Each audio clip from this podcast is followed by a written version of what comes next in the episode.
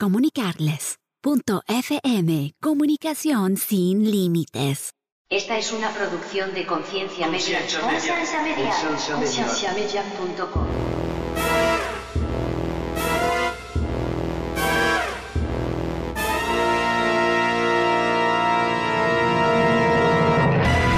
molesta que los pastores hagan lo que quieran hacer con el dinero. Si hay gente que sigue dándole dinero y siguen invirtiendo en para que los pastores compren aviones y pendejada y media, ma. o sea, también el pueblo no está leyendo su Biblia. Por eso me gusta tanto lo que estamos haciendo. O sea, nosotros somos los que en este podcast podemos tratar de por lo menos hablar de una realidad que es una infección de la iglesia que la gente no está pensando. ¿Dónde está el, el- el regalo más grande que nos ha dado Dios, que es un cerebro, man, para pensar? Uy, Tony. Bienvenidos al programa de Conciencia, un programa que tiene como meta crear conversación y promover la autoeducación en las personas, enfocándose en preguntas y temas que por años han sido ignorados y vetados, y trayendo opiniones educadas y respuestas modernas a ideas tradicionales y pasadas de tiempo.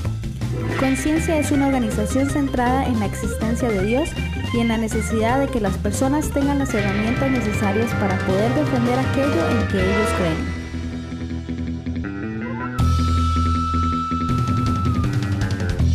Nuestra página web es www.concienciamedia.com.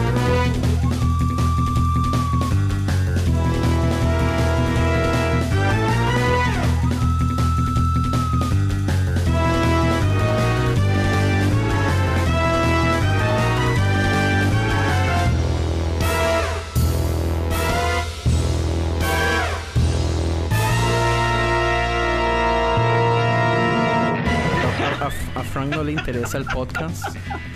Pero lo interesante es que ya nosotros hemos dejado de, de que ya no nos interesa Frank tampoco. Entonces, suck it. Frank, Frank is our uh, podcast uh, catfish. Ok, explique No, qué es es un catfish porque no sabemos qué es. Cada vez que vienes. Cada vez que vienes como invitado. Un catfish es una persona que pretende ser otra persona con fotos ah, de alguien diferente y pues se hace una Personalidad diferente. O, Ajá. es, es una cuenta como para, como para qué, como para poder espiar en otras personas y hacerse novias. Es porque, okay, let me, let, let me explain because this is a really bad situation. Las mujeres ven a un chico que tiene una foto bien ah, agradable y se interesan en él porque se ve agradable. Pero después, cuando ven que es un gordito que vive en su casa de sus papás y ya luego ya no lo, ya no lo quieren, aunque estuvieron hablando con la persona quién es y les gusta la persona, pero les gustaba más la, la, la persona que ven en la foto. pero Y solo las mujeres hacen eso, entonces. sí No, no, también, Mm. los, también los hombres. También los hombres. Pero hay gente que lo hace porque a lo mejor no tienen ah, like So- self-esteem Or social life. o una vida social. O hay gente que vive en diferentes estados o ah, how do you say countries, Países. países Yo he y escuchado. te, te Ujú. llaman para para preguntar por dinero. Like Ah, it's ok, a sí, scam. esa es otra opción. Yo he escuchado de casos de personas que se hacen cuentas de Facebook diferentes para ir a, a seguir a las exnovias y poder hablar con las exnovias y cosas así. Eso yo no sé hasta qué punto en Costa Rica es común. Eso también porque ellos piensan que no hay alguien más para ellos. O porque ya están adentro de una relación y no quieren que la esposa se dé cuenta. Ajá. Ajá, déjame contarte una historia. So, ah, aquí en la ciudad donde yo vivo, hay un hay una escuela que se llama Paracletos. es católica. Ah, un joven que iba ahí puso uno de estos. Él, él se hizo pretender ajá, un perfil que era una mujer y él ah, cambiaba su voz. Este hombre puede cantar. Cambiaba su voz y se pres- he pretended to be this woman y pues le hizo catfish a un very very very famous football player que jugaba para USC y ahora juega ah, yo creo para los Chargers no sé no estoy up to date con fútbol pero él pensó que él tenía novia, él pensó que se le había muerto la novia y hasta salió en Dr. Phil y todo cuando lo revelaron. ¿En serio? Pretty crazy. Yeah. Y yo lo conocí, yo conocí al que se, el que dijo que, era mujer. Eh, eso es, para mí es increíble porque yo por mucho tiempo critiqué el hecho de cómo iba a ser posible que usted pudiera encontrar relaciones por internet. Pero digamos, yo conozco ya muchísimas personas que han encontrado a su pareja por internet y pues Tony es uno de ellos. O sea, que, ah, no sé, como que da miedo porque yo pienso que lo... no, en serio, el asunto, digamos, de ver a las personas cara a cara, o sea, físicamente usted ya sabe cómo son, usted entiende, digamos, la gracia o el humor de las personas, pero por internet, por textos, todo eso usted no lo puede medir, o sea, es muy complejo. Eh, digamos, nosotros tenemos ahorita el grupo de, de ah, podcasters cristianos en español, que es un vacilón, pero hay veces, somos ahorita más de 40, como es tanta gente hablando, hay veces que uno dice algo y uno dice así como, wait, me está ofendiendo porque uno no puede medir, digamos, solo leer, usted no, entiende, sí, usted no entiende realmente el, modo como están diciendo las cosas, digamos, el sarcasmo cuesta muchísimo leerlo solo por texto. Y yo creo que por eso hay alguien en este grupo que solo manda mensajes de voz. Siempre. I'm like, I don't have time to listen to this. sí, mensajes de voz deberían, debería enseñarle cómo hacer debería enseñarle cómo hacer text to speech o speech to text. Sí, es cierto. Pero el problema ahí grandísimo es que las personas como yo, que tenemos un muy mal acento en inglés, no, no me lo entiende. Y en español, pues tampoco. o sea, yo creo que el sistema en inglés funciona muy bien, en español no funciona tan bien, pero en inglés a mí no me entiende. Yo a veces, digamos, estoy en el Apple TV y le tengo que decir seis, siete veces a Siri que me busque tal programa porque me pone unas cosas rarísimas que yo dije, ¿en qué, momento escuchó ella esto? Pero en español, ¿sí te, si te conoce o no te conoce? Sí, tienes sus habilidades para escucharte en español. Sí, yo sé, pero yo no sé si será, digamos, el AI en español será tan bueno como en inglés. Entonces, honestamente, nunca lo he utilizado.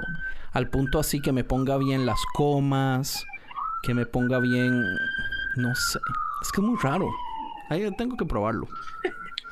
Ma, ¿usted ya está grabando? Lo, sí, yo estoy grabando desde hace rato. Lo que yo sí sé es que Siri es una desgraciada racista. solo entiende a los blancos. Sí, man, porque los ticos se creen mucho, mae.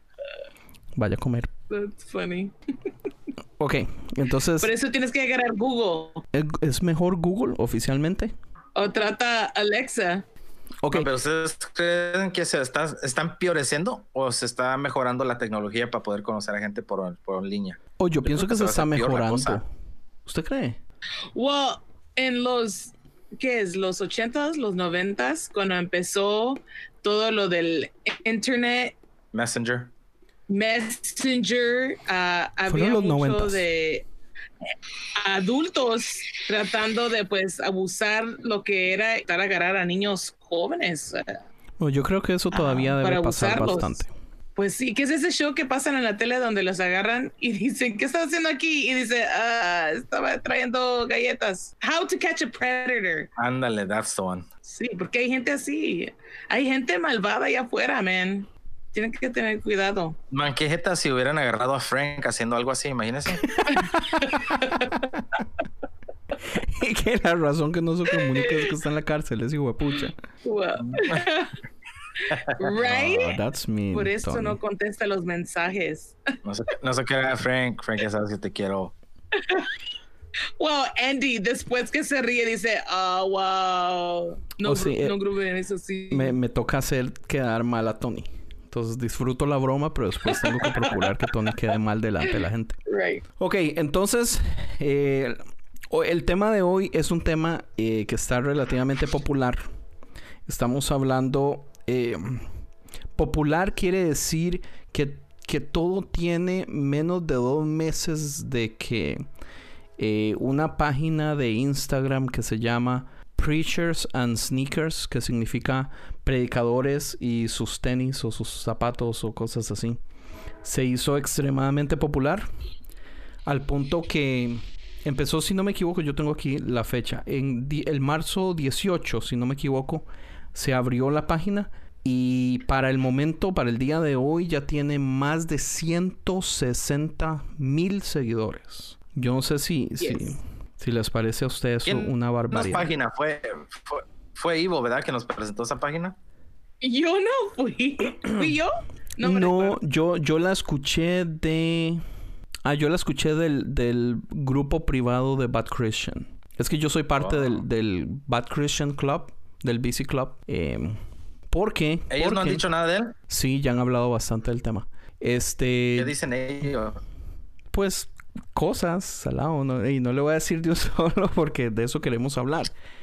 ¿Por, qué no explicamos un momentito de qué se trata la página para los que no la conocen? Y la página la vamos a poner ahí en las notas del podcast para que la vayan a ver en ese momento, solo le vayan a dar clic, pero se llama Preachers and Sneakers.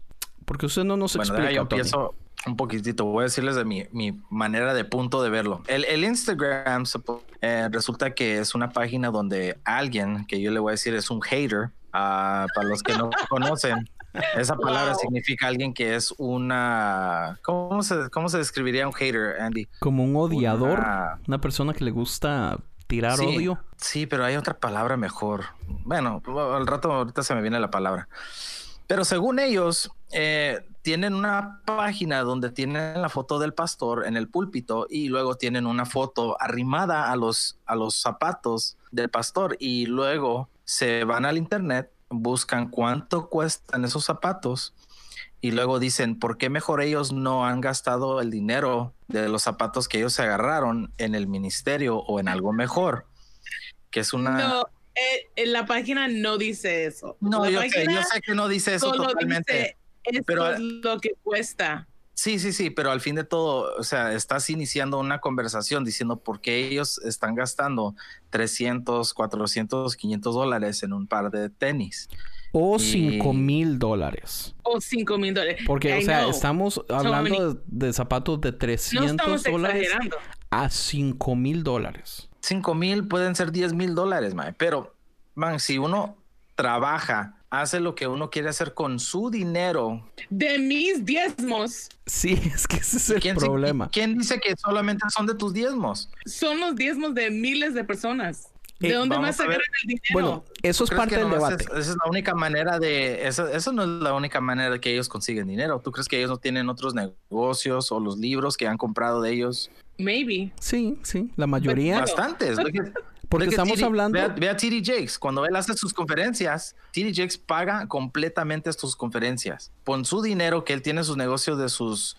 Uh, sus. sus uh, él vende custom suits. No, no, no nomás libros, pero él tiene también una, un estudio de producción que hace películas con, con este, ¿cómo se llama? El, el que hace... Las películas que no nos gusta ver porque cuando actúan son peor que la película y el motivo que tienen. Los de Medea son, son vacilones.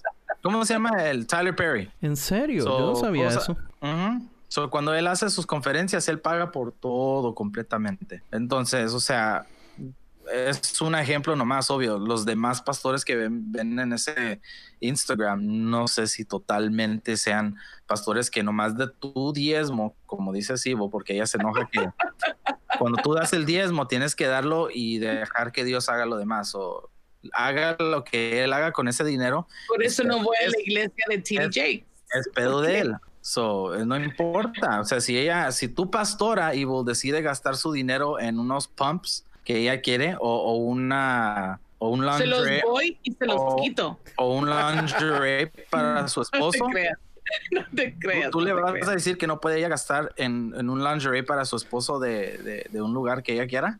Son tus 10. Lo que pasa es que yo siento que hay niveles. Yo entiendo que muchos de estos pastores son los pastores celebridad, porque yo pienso que eso es un tema importante que deberíamos tal vez tocar ahorita, que es el nivel de celebridad, porque a nosotros todavía nos encanta, como vivimos en este tiempo, en la época de los Kardashian, vivimos como con esta cultura de los Kardashian, que entre la gente mm, más des despampanante se vea, se vista más raro, actúe de forma loca, que es como las celebridades, entonces tenemos que admirarlos más. la mayoría de esos pastores son pastores celebridades. Pero, y, sí, la mayoría tal vez tienen libros, tal vez tienen otros negocios y todo eso, pero no dejan de ser pastores. O sea, no dejan de ser pastores que están gastando 3 mil, 4 mil dólares en unos zapatos. Que 3 mil, 4 mil dólares muy posiblemente es más de la renta de lo que las personas que están yendo a su iglesia pagan. O sea, ¿con qué huevos? Ese es el problema. Y no estamos hablando solo de zapatos. Porque ya la, la página de Instagram se expandió a, a fajas, a suéteres, a camisetas. Man, o sea, es una barbaridad ver lo que cuestan las cosas. Y es que mi problema personalmente es que para mí la ropa siempre ha sido tan estúpida, man. Yo nunca me he preocupado por ropa. Ya lo he dicho antes y se han burlado de mí. Mi esposa me compra todo lo que yo me pongo. Pero yo tengo esta regla, sí, en serio. Yo tengo esta regla de que yo no puedo usar una camiseta que tenga una marca gigantesca en el pecho. Porque yo, con mi espíritu punk, yo no soporto estarle dando propaganda a, digamos, a una marca. Yo le voy a dar propaganda a lo que a mí me gusta, que sean bandas, que sean marcas de instrumentos musicales, que sean podcasts, que sea lo que sea. Yo, yo voy a escoger a lo que yo le voy a dar propaganda. Pero por eso es que yo nunca en mi vida yo me he fijado en zapatos, yo nunca me he fijado en los colores, yo nunca me he fijado en los diseños. Yo no soy de la gente que nunca voy a decir, uy, vio lo que esa persona estaba vistiendo. Porque para mí la ropa es estúpida. La ropa tiene una función específica y esa función específica se cumple con un pantalón de 10 dólares o con un pantalón de 2 mil dólares, ¿right? Pero ¿por qué voy a pagar 2 mil dólares si puedo pagar 10 dólares? Yo Right. No, yo iba a decir que yo no me fijo en esa ropa tampoco porque pues no tienen de mi size y no me queda. I'm No, kidding. Pero ¿le gusta la moda o no? No, la moda de marcas no me atrae. Pero si tú conoces a Ivo en persona, como yo sí la he conocido, ella siempre se ha vestido de una manera donde ella hace fashion statements. Eso quiere decir eso que es no muy tengo respetable. fashion sense para nada. No es cierto. no es cierto. You have a certain way of dressing that you like to wear. Pero eh, no estoy gastando dos mil, tres mil dólares en un outfit. Son como Because 20 you- dólares. you can't de afford Ross. it, nigga. That's why. No, Pero es que el problema aquí... prefiero no gastar ese dinero. Prefiero usar el dinero en otra manera, en otra forma. Digamos, Tony una vez me dijo a mí, ¿cuánto, le, ¿cuánto cuesta Pro Tools, por ejemplo? ¿Cuánto me costó mi guitarra? ¿Cuánto me han costado mis pianos? ¿Cuánto me ha costado, digamos, el equipo de grabación y todo eso? Y yo, y yo le puedo decir si yo he gastado plata en eso. Pero acuérdese también el disco de Christensen que se llamaba Function Over Design. Yo tengo esa filosofía de mi vida. Yo, yo invierto en cosas que tienen funciones que van a hacer algo por mí. ¿Entiende? Digamos, yo siento que las señoras que se compran el último iPhone X solamente para meterse a Facebook y a WhatsApp, de vez en cuando están desperdiciando su dinero. Porque están invirtiendo demasiado en un poder que no ocupan. No hacen nada con el teléfono más que WhatsApp y Facebook. Entonces, de ese mismo modo yo me compré yo. ese mismo teléfono, pero para hacer videos para Instagram. Ok, ahí está. Es casi que lo mismo. Aunque lo, hubiera podido, aunque lo hubiera podido hacer con una con un Samsung Galaxy 7. O sea, True, lo pudiera, pero Team iPhone. Ok, y, y, I don't know what to tell you. Y, y el iPhone, pues, hasta cierto punto es entendible. Pero digamos, hay, hay computadoras Macs y hay computadoras de 300 dólares. Y las computadoras PC de 300 dólares tienen tal vez muy parecido en poder, aunque tal vez no en funcionalidad o facilidad. Pero digamos, yo entiendo que la gente pueda gastar en cosas que quiera si usted trabaja y se lo gana. O si usted es suficientemente estúpido para meterse en una deuda de tarjeta de crédito y todo eso, que eso ya es otro tema. Pero también mi problema grande con esto es que hay ciertas personas, y en este caso son los pastores, o sea, el pastorado se supone que es una posición de servidumbre. Yo sí creo que tiene que haber un límite. Humillación. De, sí, tiene que haber un límite en, en- en- en las pers- en los pastores específicamente de, de cuánto dinero van a invertir basado en la función de ese producto. Entonces para mí no hay excusa. No, yo, o sea, yo no entiendo con qué huevos los maes pueden ir y comprarse un pantalón de mil dólares. O una faja de 800 dólares solamente porque es una marca famosa. Y mi punto es, who gives a shit? Who cares? Everyone Ese cares. no es el problema de... La Ese razón, es el problema. La razón que el mundo en este momento no soporta a los cristianos es por esto mismo que está sucediendo, man. O sea, hay, Y al hay fin una de razón todo, la se Biblia, la Biblia, la, la Biblia dice, los conocerás por sus frutos, mae. O sea, ellos que hagan lo que quieran hacer con su dinero. A mí me vale madre. El que se va a encargar de que ver qué está haciendo con lo que está haciendo son sus frutos. Si tú ves el ministerio de ellos doblar en, en gente o en, en lo que ellos están haciendo, o sea, ¿qué, qué, qué puedes decir tú de ellos? Es que para mí los frutos tampoco Todo. son así. O sea, yo sí, relativamente yo puedo decir todo.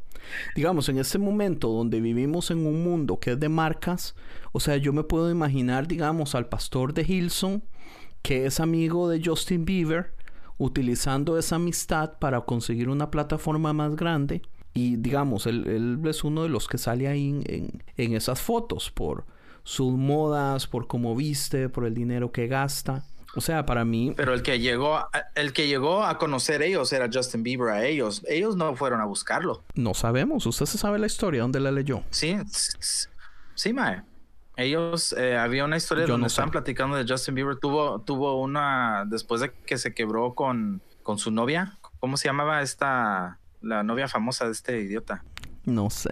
Bueno, I don't know. it was one of the famous singers. ah, no me acuerdo su nombre, pero cuando él quebró con ella, él se fue en un punto donde estuvo muy mal mentalmente y varias cosas. Entonces él escuchó una canción de Hillsong y él como que se estuvo muy atraído a la, al worship. Y entonces él fue y quiso conocer a los pastores, a los, a los, a los que dirigen la alabanza. Y obvio, si tú eres alguien en la iglesia y viene Justin Bieber que quiere conocer o quiere hablar con ustedes, ¿quién, quién le va a decir que no? Los, las celebridades tienen la autoridad, por decir casi, de ir a donde ellos quieran, conocer a quien quieran y quién les va a decir que no, son celebridades.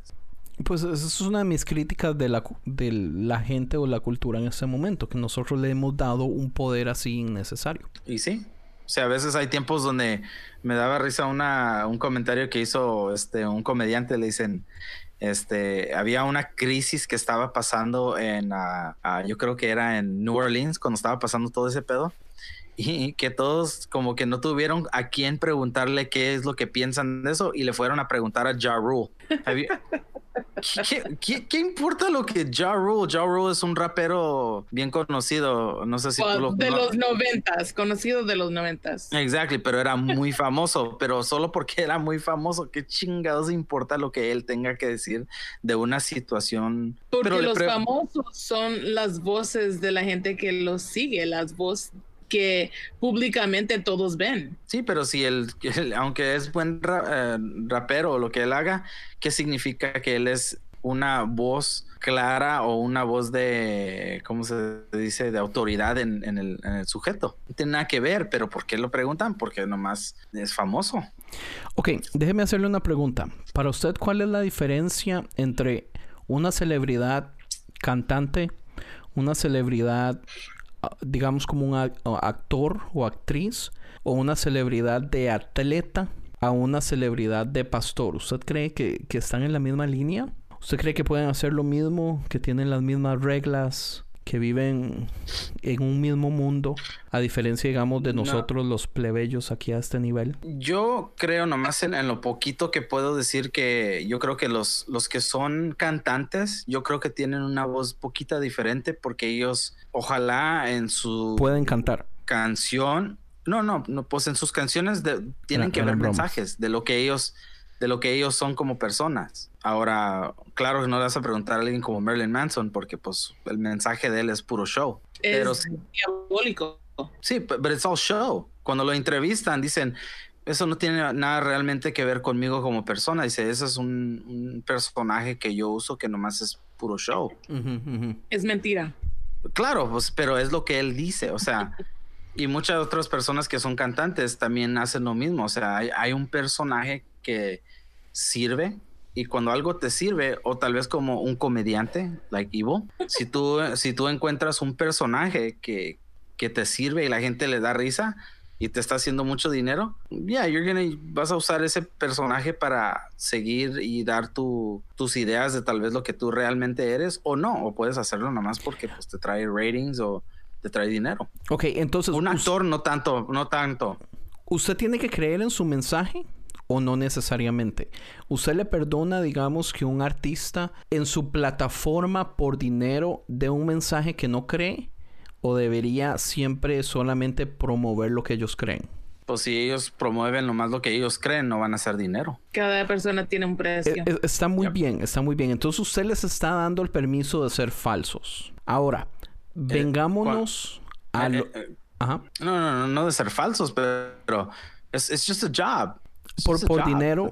Es más un trabajo. Es como cuando, como cuando nosotros vamos a trabajar y cambiamos la voz cuando contestamos el teléfono. No somos nosotros en el teléfono. Tenemos que cambiar la voz para, pues, para hacer amables. Y no le puedes decir a un cliente que es un idiota por lo que está diciendo. Porque, si no, te, van a correr. Te corren. O sea. sí. Ah, yo, yo he visto, y te lo digo de, de, de persona, yo he estado ahí con Andy cuando está trabajando y man, Andy es un. Yo soy un asshole con un, clientes. Un, hereje, man. man, es un hereje. Y en, y, en y en cuanto entra alguien, oh, hey, how you doing, sir? Uh, how can I help you? Man, cambia Andy a una oh. persona totalmente diferente, man. Ah, bueno. Entonces usted solamente me ha visto en mis, en mis buenas posiciones, porque Francisco podría testificar de cómo yo soy un asshole con muchos clientes también, dependiendo del cliente. Sí, pero no puedes hacer de todos modos un gran asshole. Nomás puedes decirles que no se puede porque ya pasó el tiempo. Hay cierto límite. Pero o todo, todo bajo las reglas de lo que puedes hacer, obvio. Ok, entonces digamos mi problema es este. Yo entiendo que hay cantantes que hacen millones de un año para otro o en meses. Yo entiendo que hay actores que a veces ganan millones de millones de millones de dólares por una película. O no sé si se acuerdan en el caso de Friends, cuando los seis chavalos de Friends llegaron a un acuerdo de que todos iban a ganar lo mismo y llegaron a un punto donde estaban ganando un millón de dólares por episodio. O sea, esa gente tiene una barbaridad de dinero que esa gente puede darse el lujo de gastarlo en lo que les dé la gana porque tal vez nunca se les va a acabar, ¿right? posiblemente, si tuvieran cuidado. Yo, yo lo que, lo que yo no entiendo es cómo un pastor es que para, es que para mí son cosas tan diferentes, men. Para mí, o sea, para mí es una imagen, para mí... O sea, si nosotros nos vamos a lo, a, lo que era la idea del primer siglo, a, a, Jesús lavándole los pies a las personas, men. O sea, para mí yo no puedo creer, yo se lo juro, se lo juro, que a mí esta página me ha afectado en el corazón, me ha decepcionado grandísimamente de personas que yo les tenía muchísimo respeto. El mismo TD Jakesman, yo le tenía muchísimo respeto. Y ahí salen fotos con un tenis, man, que costaron casi 3 mil dólares. O sea, yo no entiendo. Yo no entiendo y no es que ese dinero, bueno, sí es que ese dinero se podría utilizar para otra cosa, pero lo que yo digo es, ¿qué necesidad tiene usted de gastar tantísima plata en algo tan vano? O sea, ¿qué función Ahora, tienes? Pura vanidad. pura déjate, vanidad. Déjate tirar un, déjate tirar un curveball. Cuando, cuando yo estaba vendiendo y haciendo mis diseños de camisas, y las diferentes cosas que yo estaba haciendo con los estilos. Yo me acuerdo que cuando yo conocía a un, un, bailador o un breakdancer que era muy famoso, ¿sabías qué, qué, es lo que hacíamos nosotros? Se lo vendíamos. Le regalabas las cosas para promover. Ah, ok, sí, está bien. ¿Tú crees que esos pastores, alguien de la congregación, es uno de los que hacen esos tenis de 3 mil dólares. Digo, hey, pastor, este es un regalito para ti. Y de hecho, esa ha sido la mayoría de excusas de muchos de los pastores que están ahí. Eh, la mayoría se excusan diciendo, esto, todo esto que usted ve, yo no he pagado por absolutamente nada. Todo me lo han regalado. Y, casi sí se lo creo, man. ¿Cuántas veces o yo también se lo creo. a comer con tu pastor? Pastor, ¿cuántas veces no han salido tú a comer con tu pastor y el pastor casi nunca paga porque alguien siempre se lo paga? Sí, no, muchas veces nos han pagado nosotros también. Pues sí, pero la mayoría de las veces cuando hay alguien invitado, ah, pastor, yo, yo se lo pago, no preocupe. Ah, sí, tal vez a veces, pero déjeme decirle el problema de esto. Yo trabajo para una compañía que me exige que si yo recibo un regalo de más de 25 dólares, yo tengo que hacerlo público. Y tengo que mandarle una carta a mi jefe o un email a mi jefe diciéndole yo recibí esto, cuesta tanto, de tal persona, bla, bla, bla, y tiene que quedar en un file. ¿Por qué usted cree que eso sucede? Porque ellos, o sea, tú no estás gastando tu dinero en, hacerles el favor. No, es por el, por la posibilidad de soborno. Lo que ellos quieren es cubrirse las espaldas legalmente para que yo nunca llegue a tener la posibilidad de que a mí me sobornen. Si una persona, digamos, esto, esto es legal, el soborno es un problema legal penalizado con cárcel y todo eso. Cuando usted recibe regalos de otra persona por ciertos servicios o por ciertos favores, eso se llama soborno. Y la mayoría de compañías a usted le prohíben recibir esas cosas y es ilegal. Ahora explíqueme por qué en una iglesia un pastor puede recibir un carro completamente nuevo de una persona de, una persona de la iglesia. E, e, es, exactamente lo mismo que la, política y volvemos con la maldita política, man. La razón, una de las razones que yo odio la política en este momento, man, es por esta estúpida ley que se pasó donde usted puede pagar dinero oscuro o hacer donaciones anónimas a los candidatos de miles de dólares y usted por ley no tiene que decir quién dio el dinero pero el que dio el dinero tiene todo bien apuntado. Si, digamos, los, los Koch Brothers funcionan de ese modo. Estos maes hacen donaciones a compañías o a campañas de millones de dólares, completamente anónimo, pero después llegan y enseñan la factura y dice, yo le di a usted 18 millones para su campaña. Ocupo un favor, ocupo una ley, ocupo que haga esto, ocupo que mueva al Congreso aquí. ¿Por qué, man? Porque soborno, señor está bien, tal vez no pagaron por sus cosas, pero entre más valor tenga el regalo, menos poder esa persona o ese pastor tiene en decisiones futuras. ¿Por qué las iglesias no funcionan entonces en ese caso como las compañías? Porque las iglesias son una institución eh, religiosa y no hay ciertas leyes tan estrictas, eh, ¿cómo se dice? Tan estrictas. como en un, en un negocio, porque en un negocio, o sea, las transacciones son por un servicio que se está dando. No, no. Para mí es demasiado lo que es. ¿Tú, no, ¿Tú cómo le puedes poner un precio a un servicio que Dios está haciendo a la congregación? O sea, para mí es una... Para mí es un, para mí es un problema grande. Por eso yo soy fiel defensor del hecho de que las iglesias deberían pagar taxes. Esto de que las iglesias no paguen taxes es una es, un chineo innecesario, mae. Esto de que las iglesias sean eh, non-profits, que, es, es que ese es el problema, digamos. Hay iglesias que tienen el descaro de decir que el diezmo, todo el diezmo de la congregación es del pastor. Yo eso no lo soporto. Hay iglesias donde los pastores reciben un sueldo y reciben un sueldo de la organización a la que trabajan, ya sea la, congregación que sea, o sea, ya sea la organización a la que la iglesia pertenezca. Pero si esa organización es un non-profit organization, ¿de dónde recibe el dinero también? Es non-profit, entonces todo el dinero, quiera o no quiera, viene de la gente que está sentada recibiendo el mensaje. O sea que su, esos pastores... No necesariamente todo de la iglesia. ¿De, de dónde entonces? De donaciones. ¿Dónde más? Yo me acuerdo que cuando me sentaba con, no sé si era Heidi o, ah, ¿cómo se llamaba la muchacha que trabajaba con, con, Luis Mejía? Molly. Ándale, con Molly. Y ella siempre me, me, preguntaba, o yo me acuerdo de escuchar mucho que ella estaba hablando mucho con ciertas personas que por los años siempre son donadores consistentes gente, gente fuera de la iglesia que son dan dinero donaciones para el ministerio. Correcto, pero esas donaciones pueden ser dinero que... de miles de dólares, de cientos de dólares, no sabemos, pero son donaciones del mismo modo que si una persona da más tiene cierto poder.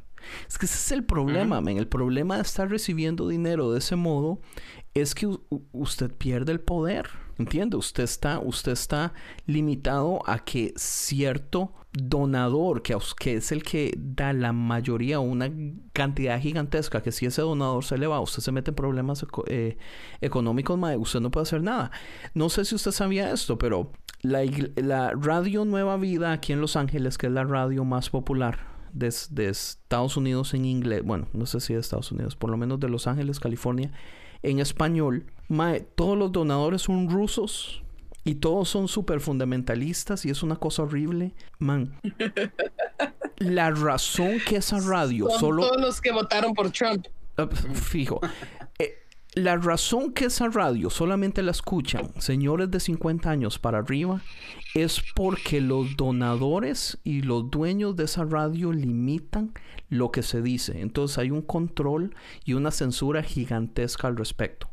Lo mismo ocurre en las iglesias cuando la gente da muchísima plata. Esas donaciones, aunque es una parte, pero todo lo demás viene pues del, del pueblo, men. Es, es- o sea, es, es dinero. Quieran o no quieran, sigue siendo dinero dado por alguien, no un dinero ganado. Lo que son libros y todo So- eso, eso yo lo entiendo. Y hay muchísimo, muchísimo pastor que agarra grandes porcentajes de su dinero, ya que reciben un sueldo muy grande de parte de la iglesia, en lo que son libros y cosas así, los donan a caridades y cosas así. Man, eso es de respetar. Pero volvemos a lo mismo. ¿Cómo excusa usted que usted se compre unos zapatos, man, que cuestan el, el pago mensual de, de la casa de las personas que están recibiendo la alabanza, eh, perdón, el, el, el culto, el servicio? Sí, pero mi punto otra vez, no estoy diciendo que está bien lo que están haciendo. Yo no estoy de acuerdo, estoy diciendo que de... Pero al fin de todo, eh, a mí me importa nada lo que ellos hagan con el dinero, porque al fin de todo yo no estoy en cargo de ese dinero. Aunque no te importe que no estás encargado del dinero, es ahora eh, ellos como predicadores son la en, en un modo la cara de cada cristiano. No, it's not. Porque cada cristiano se, va, se a volver así. Si tiene dinero, se va a gastar en unos zapatos de 3 mil dólares. Porque sabe qué es. the blind. ¿Sabe cuál es el asunto también? Es, es este jueguito de, de, oh, la bendición de Dios. Oh, que yo me pude comprar este carro por la bendición de Dios. ¿Entiende, Mae? O sea, es, es un juego de palabras, es un, un método de manipulación. Siguen siendo, la, siguen siendo la razón por las que muchísimas personas se meten en, en- en problemas económicos. Sigue siendo la razón por las que muchísimas personas dejan de ir a la iglesia. Porque, man, son la cara del cristianismo en este momento. Muchísima gente dice, oh, Man, es que pero- esos pastores celebridades no son verdaderos pastores.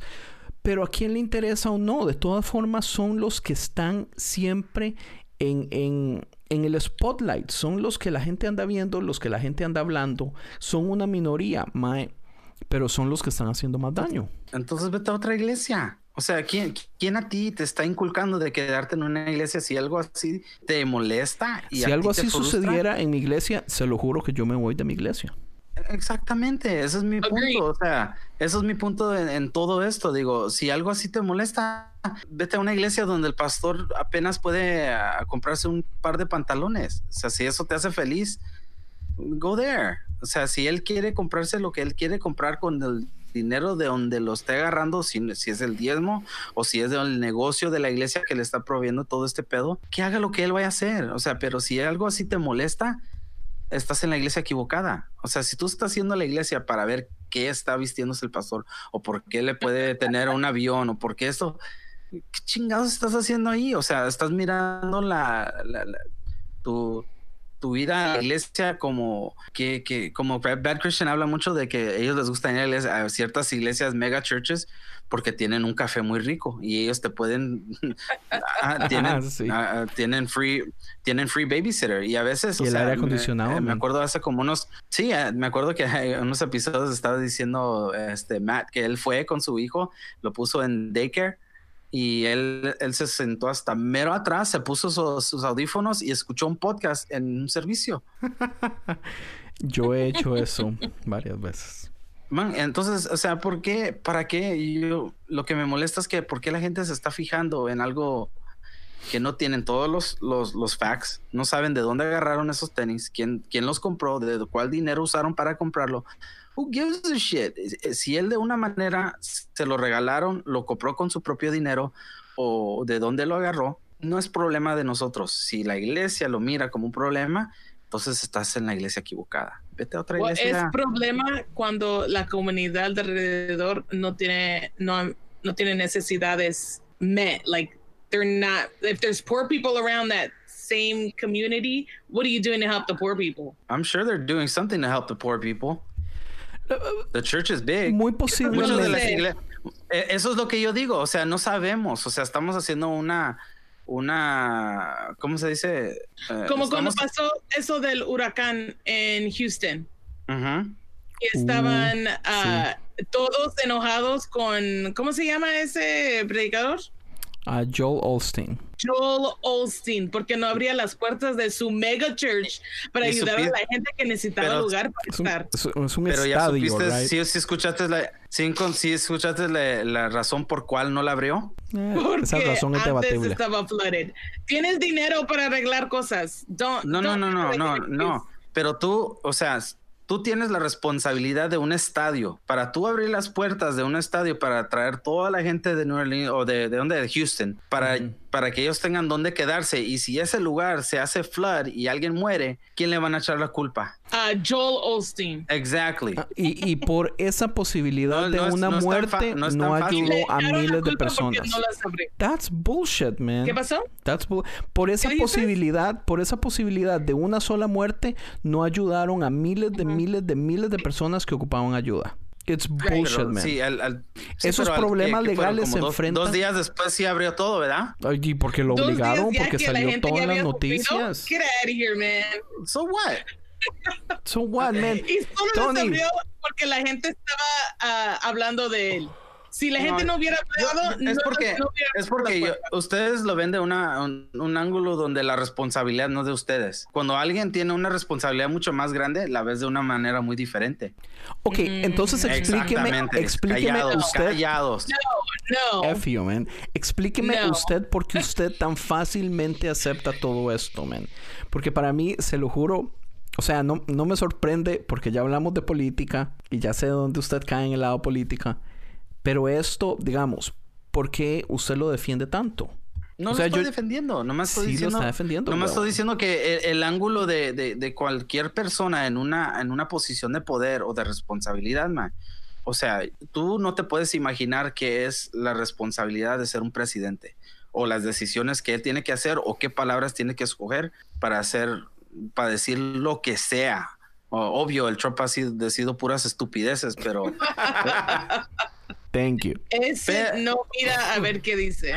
Solo lo pero, dice. pero al fin de todo, o sea, tú miras las cosas de una manera donde yo no me puedo poner en los mismos zapatos de tal persona y realmente entender la logística, los problemas, las leyes que aún siendo una iglesia, hay ciertas leyes y hay ciertas cosas que ellos tienen que hacer para poder permanecer como la iglesia. O sea, eh, claro, es, es una situación muy diferente que hubo un flood y, y hubo un gran problema donde ellos tuvieron que prepararse o mirar bien antes de dejar entrar a toda la gente porque hubiera podido ser un desastre. O sea, tienes que pensar las cosas un poquito más allá de cuando- nomás let everybody in.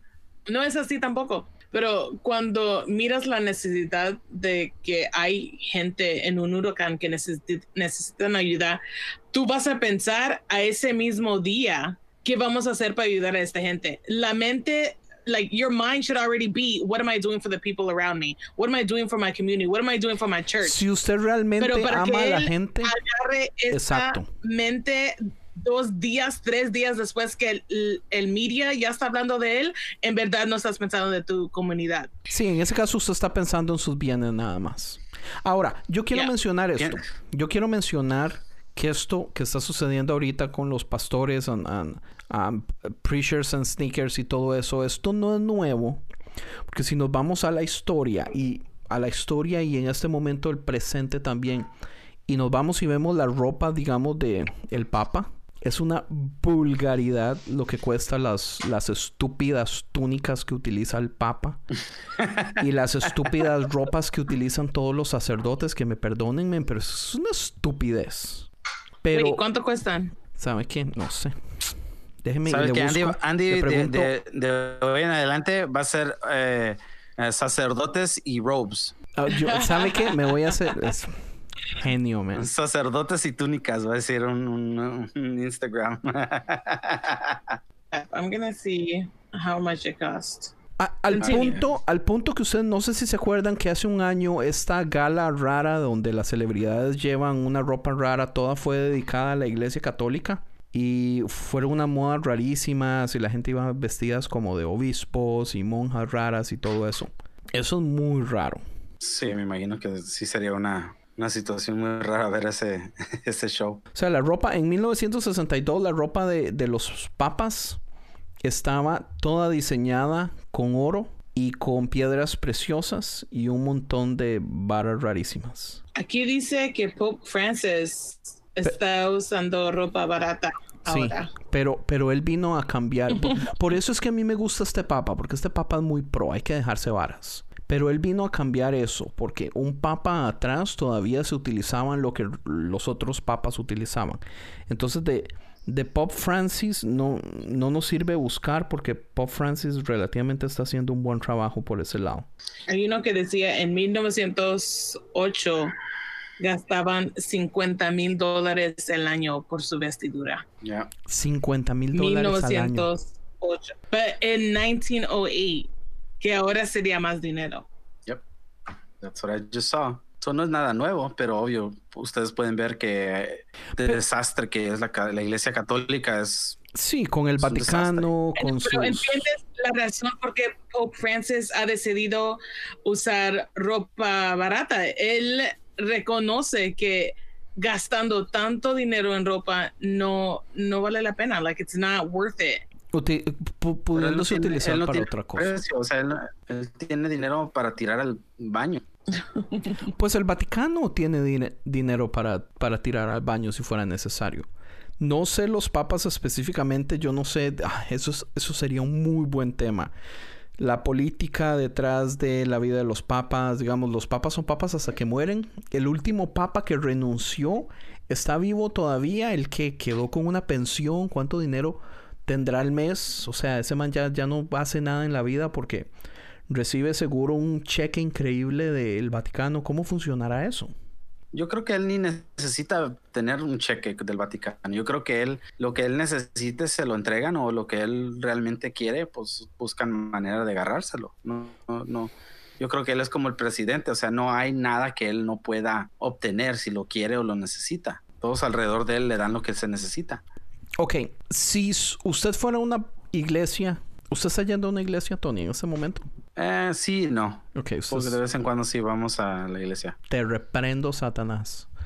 Ok, digamos que a la iglesia que usted va, saliera el pastor que anda en vacaciones, digamos, en Cancún, y le tomaron una foto o puso una foto en Instagram y anda una camiseta que cuesta 1800 dólares de una de estas marcas populares como... Juepucha, yo no me sé ninguna marca popular como... Como una de las marcas finas, ¿cuáles son? Sí, sí, sí. Como Gucci. sea. es Gucci, una. Prada, Louis Vuitton. Esas, esas cómo las conoce bien eh, Evo. Te reprendo, Satanás. A usted no le molestaría para nada, di- digamos usted dando el diezmo. Digamos después de que el pastor predicó hace dos meses de que el diezmo era de Dios, de que había que darle a di- a Dios lo que era de Dios, y usted hizo ese pacto con Y- Dios. Y después preguntando, diciendo, done dinero porque queremos recaudar fondos para cual y cual cosa. Pues para que sepan ustedes, en, en la iglesia que, que voy o de vez en cuando sí voy, ellos nunca piden diezmo. La gente da cuando ellos quieren dar. Eso ya lo sabemos. Nunca, nunca lo mencionan en los... Digamos, el sábado que viene sale en la cuenta de Instagram de Preachers and Sneakers.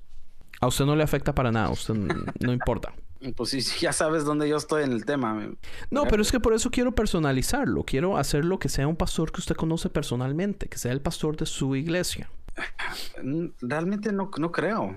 O sea, ahora si fuera una, una, una situación rara donde salen las noticias por una estupidez que él hizo, pues ya es otra cosa, pero de que él compró algo o tiene una camisa o sneakers que cuestan miles de dólares, no, no sería mi pastor, o sea, no, no sería la persona que yo conociera ahí arriba, pero realmente no me afectaría de una manera así donde ya no quiero ir o me cae mal, o sea, whatever. O sea, nadie, nadie de los que hacen esos posts en Instagram conocen a esos pastores, anyways. Ellos no saben quiénes son, no los conocen personalmente.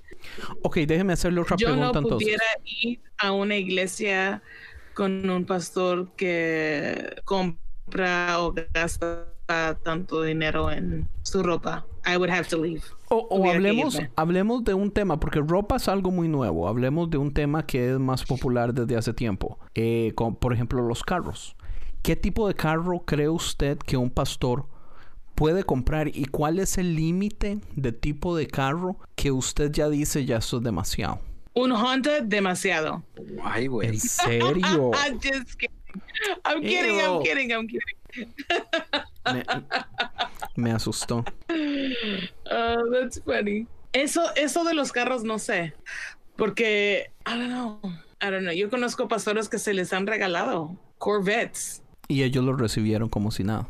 Lo recibieron. ¿Qué tipo de pastor serías tú, Andy? Si alguien te dice, pastor, yo te quiero regalar este, este Triton modelo nuevo de Heavy Keys para que tú puedas seguir haciendo tu música. Ah, pero es que para mí eso es diferente. El mejor, el, mejor Triton que existe. Tiene una función. Sí, exacto. Y un, carro tiene una cada, función. No, cada modelo tiene una función diferente. Si usted me ofrece un Triton o me ofrece un Motive, son, son, tienen sonidos diferentes, tienen librerías diferentes. Entonces, por eso yo pienso que usted puede escoger. Pero si ellos, ellos te dan, no, pero si ellos te lo están regalando sin tú pedirlo, no importa lo que te estén dando. ¿Por qué, por qué recibiste el micrófono que estás usando ahorita mismo? Uy, sí. ¿Lo regresarías o lo tomarías? Yo lo tomé. Lo tomó el güey, por eso todavía lo tiene, lo está usando ahorita. Carlitos Malovini me lo regaló. Gracias, Carlitos, eres de lo mejor.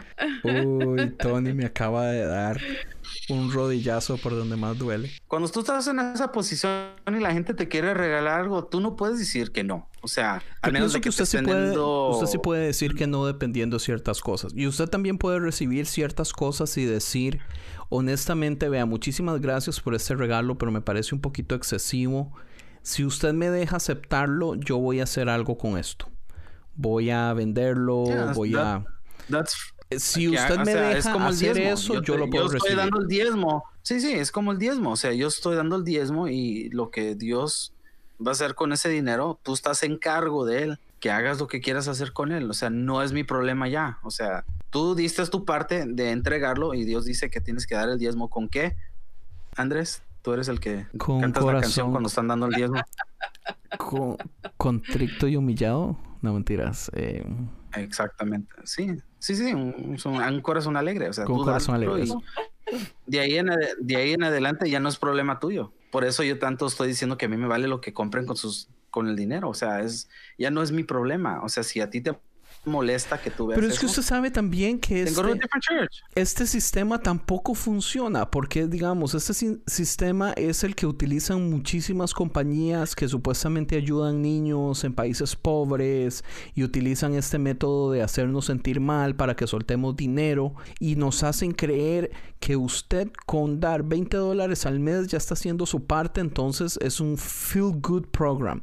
Entonces ya usted puede sentirse bien por lo que está haciendo. Cuando nosotros no tenemos control de lo que esa gente realmente está haciendo, cuando nosotros no sabemos que el 80% de esas donaciones se van para gastos, digamos, internos de esa compañía y solamente está llegando un 20% a, digamos, a esos países o a esos niños pobres. Es, es, muy fácil sentirse bien y lavarse las manos. Yo tampoco estoy 100% de acuerdo con eso. Sí, pero, pero al fin de todo igual la misma cosa. O sea, tú no eres el encargado de lo, de lo que va a pasar. O sea, Dios es el que al fin de todo va a decir, ¿sabes qué?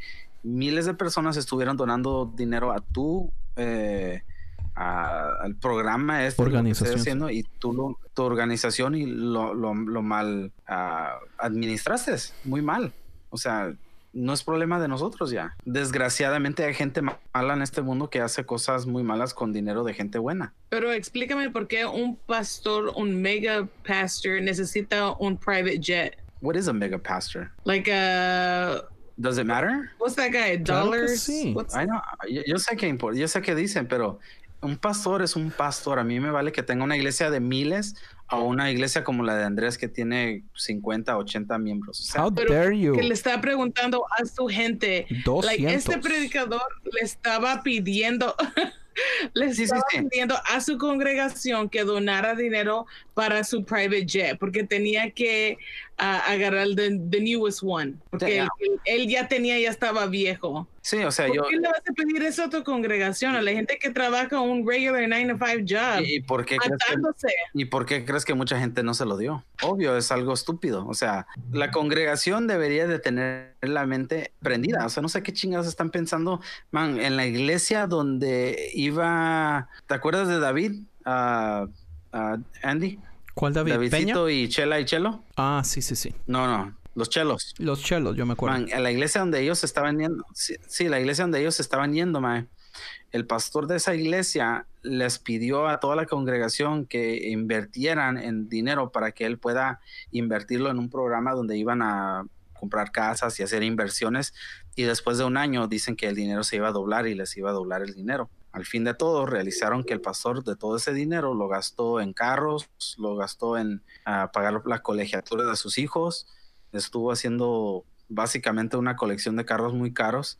Man, eh, tiró el dinero en lo que él le diera la pinche gana y nunca les pagó de regreso a la gente los miles, miles que fueron de, de las personas de la iglesia, que sacaron todo el dinero de sus cuentas o vendieron una casa para darle este dinero para invertirlo, man. Pero a ti no te importa. Lo que él hizo con el dinero, él lo hizo. Who cares? La gente Porque la gente no... La gente por tonta. You're stupid if you're going to give all your money to the pastor. Estamos diciendo que preferiremos um, Dios nos dio un cerebro para algo. porque hay gente que en verdad no conoce o no realiza lo que es lo bueno y lo malo porque dicen, oh, es predicador, él sabe lo que es bueno por mí. Exactamente, y sabes qué tan estúpido se suena algo así, que alguien salgo algo de eso de la boca son de gente, son gentes nuevas, like first newly converted. Yo pues creo, lo, siento, que, manera difícil de aprender la, lección. Digamos, esto, esto todavía a mí no me explica cómo, digamos, el pastor John Gray, que es uno de los pastores de Joel Austin, de la iglesia de Joel Austin también, tiene unas tenis que se llaman The Air GC2, que supuestamente es algo de, este rapero, el esposo de Kardashian, ¿cómo es que se llama? El Kanye West. Este man. Esos zapatos cuestan 5.500 dólares. ¿Por qué usted necesita unos zapatos de 5.500 dólares, man? Es porque el hermano Kanye West ha abrido su propia iglesia en África. No sé si sabías eso. Todo ese dinero va no, para... No, sabía. no, no te creas. no te Ay, creas. Es que... You're playing my game. I'm proud of you. Mira, si conoces, si conoces a Kanye West, si lo has visto en las redes sociales, has visto Me que cae él, muy ah, tiene ahorita unos videos en África, en lo que se dice ser iglesia con música y todo. Él, eh, está como en este, like, awakening, lo que puedes decir. Oh, Pero, le, entregó su corazón 500, Ah, no sabemos. A Jesus, así se dice, así se llama él, Jesus. No sé oh Mi punto es, esos zapatos no hacen absolutamente nada extra que los de Payless que yo me pueda comprar a 30 dólares. Right, no, nada. Y se miran solamente lo mismo de feo. Un nombre que está detrás del producto y nosotros vivimos en es que man, yo no soporto esta cultura de celebridades, yo no la soporto, me parece una estupidez, me parece que la gente es tan débil de personalidad, de se, dejan llevar por, ay, men, se lo juro que a mí me molesta, se lo juro que me ha molestado toda la vida, por eso es que, por eso es que me llamó tantísimo la atención esta cultura punk rock, porque, o sea, e, esta gente vende, o sea, que usted tiene que valorar a la gente por su valor real, no por su imagen creada por, por cosas tontas. ¿Entiende? O sea. Ey, pero Kim Kardashian va a ser abogada. Ay, Dios mío. Gracias a Dios, porque esta mujer se hizo famosa por un porn video. O sea, la fama de esta mujer es porque salió en un video de porno. Porque no tiene absolutamente nada más. ¿Entiende? O sea, ¿cómo, ¿cómo perdemos tantísimo tiempo y energías valorando cosas así? O sea, por eso es que esta cultura de los Kardashians hace que, que le dé permiso a cierta gente, a ciertos pastores de hacer ese tipo de cosas y que todavía tengan el apoyo de la gente. O sea, yo no entiendo, yo no entiendo esta cultura, ma. Yo se lo juro que no entiendo. O sea, pero también míralo de otra manera. Vamos a darle una poquita vuelta a lo que viene siendo la cultura punk rock. Porque como ellos se han dado la vuelta y decimos que la sociedad, que la, cultura nos está diciendo que deberíamos de ser, nosotros no nos gusta esa cultura, o sea, vamos a hacer la cultura que a nosotros nos gusta entonces nosotros vamos a popularizar nuestra cultura. Entonces por eso se visten de una manera muy específica. Hay varias líneas. entonces ahora todos se visten. Por, si hubiera sido realmente punk rock, deberían de haber miles de diferentes estilos de punk rock. Aunque todos se visten con los pinches camisas o los jean jackets con las con las estas de Black Flag o tienen sí, para mí, MXPX. Para mí un punk rocker que le da tenía de esas camisas. Oh, yo y camisas tengo todavía. Yo tengo camisas de bandas porque yo promociono las bandas. Yo lo que no soporto son los punk rockers también que viven de una moda, que con esos mohawks gigantescos y con, con esos pantalones todos hechos pistolas y ese montón de ¿cómo se llaman los los parches? Y las suéteres de los chalecos todos llenos de parches, ¿entiende? O sea, eso es, volvemos a lo mismo, eso es quitar una cosa por poner otra. E, esa gente de todas formas está basando su ideología en una moda. Para mí esa gente no son verdaderos punk rocks, porque el punk rock no es una imagen, no es externo, eso es mental. O sea, la idea de la anarquía no es destruir todo, sino es cambiar usted mentalmente y entender cuáles son los huecos de la sociedad y aprender a vivir entre ellos. O sea, es, eh, por eso hay muchas líneas. Y yo tampoco, a mí me caen muy mal esos punk rockers que son solamente fijo, es pura moda y cero, cero cerebro. Sí, entonces por eso yo digo mucho que lo que me cae mal de las iglesias, que hay gente que sigan al pastor ciegamente, son los ciegos guiando a los ciegos. Entonces por eso no me, a mí no me molesta que los pastores hagan lo que quieran hacer con el dinero. Si hay gente que sigue dándole dinero y siguen invirtiendo en para que los pastores compren aviones y pendejada y media, o sea, el, problema aparte del, liderazgo, o sea, también el pueblo no está leyendo su Biblia, el pueblo no. Por eso me gusta tanto lo que estamos haciendo. O sea, nosotros somos los que en este podcast podemos tratar de por lo menos hablar de una realidad que es una infección de la iglesia que la gente no está pensando. O sea, ¿quién, ¿quién va a dar todo su pinche dinero? ¿Quién va a dar todo su dinero a una iglesia que te está pidiendo que le quieren comprar un jet? No mames, o sea, ¿dónde, está el, regalo más grande que nos ha dado Dios, que es un cerebro, man, para pensar? Uy, Tony. estás on fire. y eso, es que no va a la iglesia. Eh, man, ¿quieren, una, una, historia rajada, Andy? Man, Dele este, el amigo mío de la iglesia donde estaba yendo aquí, cuando de veces, de vez en cuando voy, me preguntó que cómo ha estado y todo, y más o menos le di una, un texto de diciendo, ah, todo está bien, yo me siento muy, muy acercado a Dios. Le digo, recientemente no he estado realmente yendo a la iglesia, pero es más porque me siento como que estoy haciendo como una deconstruction, le dije, una deconstrucción construcción, ¿se dice? De construcción. Pero de construcción y una reconstrucción de lo que he estado pensando, mis, mis creencias de lo que realmente es importante para mí, man. Nunca me respondió el MAE, pero, man, o sea, no, no sé por qué, man, pero también con otra gente, ah, con otra gente también así de mi trabajo, man, como que mi perspectiva de cómo les predico o cómo les hablo de Dios, man, es muy diferente a lo que antes era. Vieras que a mí me ha pasado lo mismo. Yo siento que desde que empezamos el podcast, yo no he tenido una mejor relación con Dios en mi vida hasta eh, este momento, básicamente. Y mucho tiene que ver, pues, este proceso.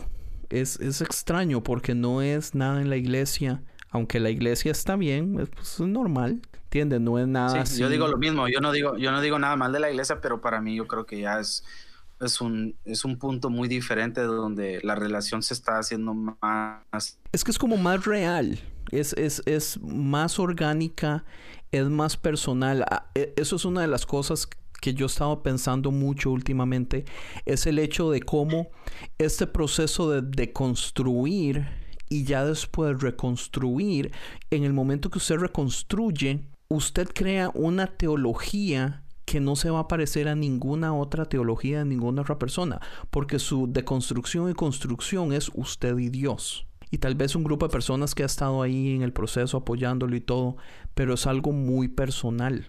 Y yo pienso que, que, así debería ser siempre, porque todos somos diferentes, todos somos humanos con diferentes opiniones, diferentes ideas, diferentes entendimientos, diferentes niveles, eh, qué sé yo, sociales, psicológicos, filosóficos. ¿Por qué tenemos que hacer una teología universal que le quepa a todo el mundo cuando todos somos diferentes? Man, y, y, dos de las personas que man, me han hecho llorar, man, escuchando sus podcasts, man, son los liturgists cuando escucho los, los, los momentos donde uh, hace su plática Science Mike, man, man rajado ese mae. O William, cu cuando William habla también a veces y abre su corazón, man, oh, a mí me llega mucho también lo que Oye, William, William es el, el, morenito, ¿verdad? Sí, sí, sí. Es el, el del Cosmos, ¿verdad? El del, sí, el de Cosmos. Man, ese es uno de mis favoritos discos, man. Ese, ese disco. ese disco, vieras que yo todavía no lo he escuchado. Porque todavía no he escuchado el episodio de Cosmos específicamente.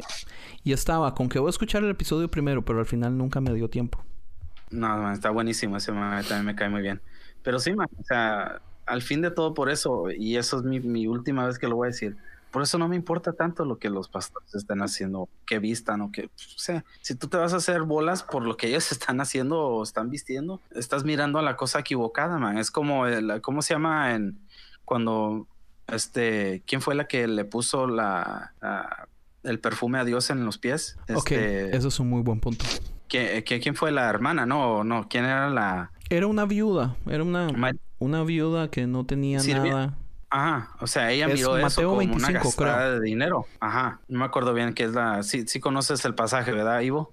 Yeah. Entonces, o sea, es la misma cosa. O sea, ella estaba mirando lo físico que ella que estaba gastando, el dinero o lo que costaba el perfume en tirarlo en los pies de Jesús, pero no estaba mirando la realidad de quién, a quién se lo estaba haciendo. Mm.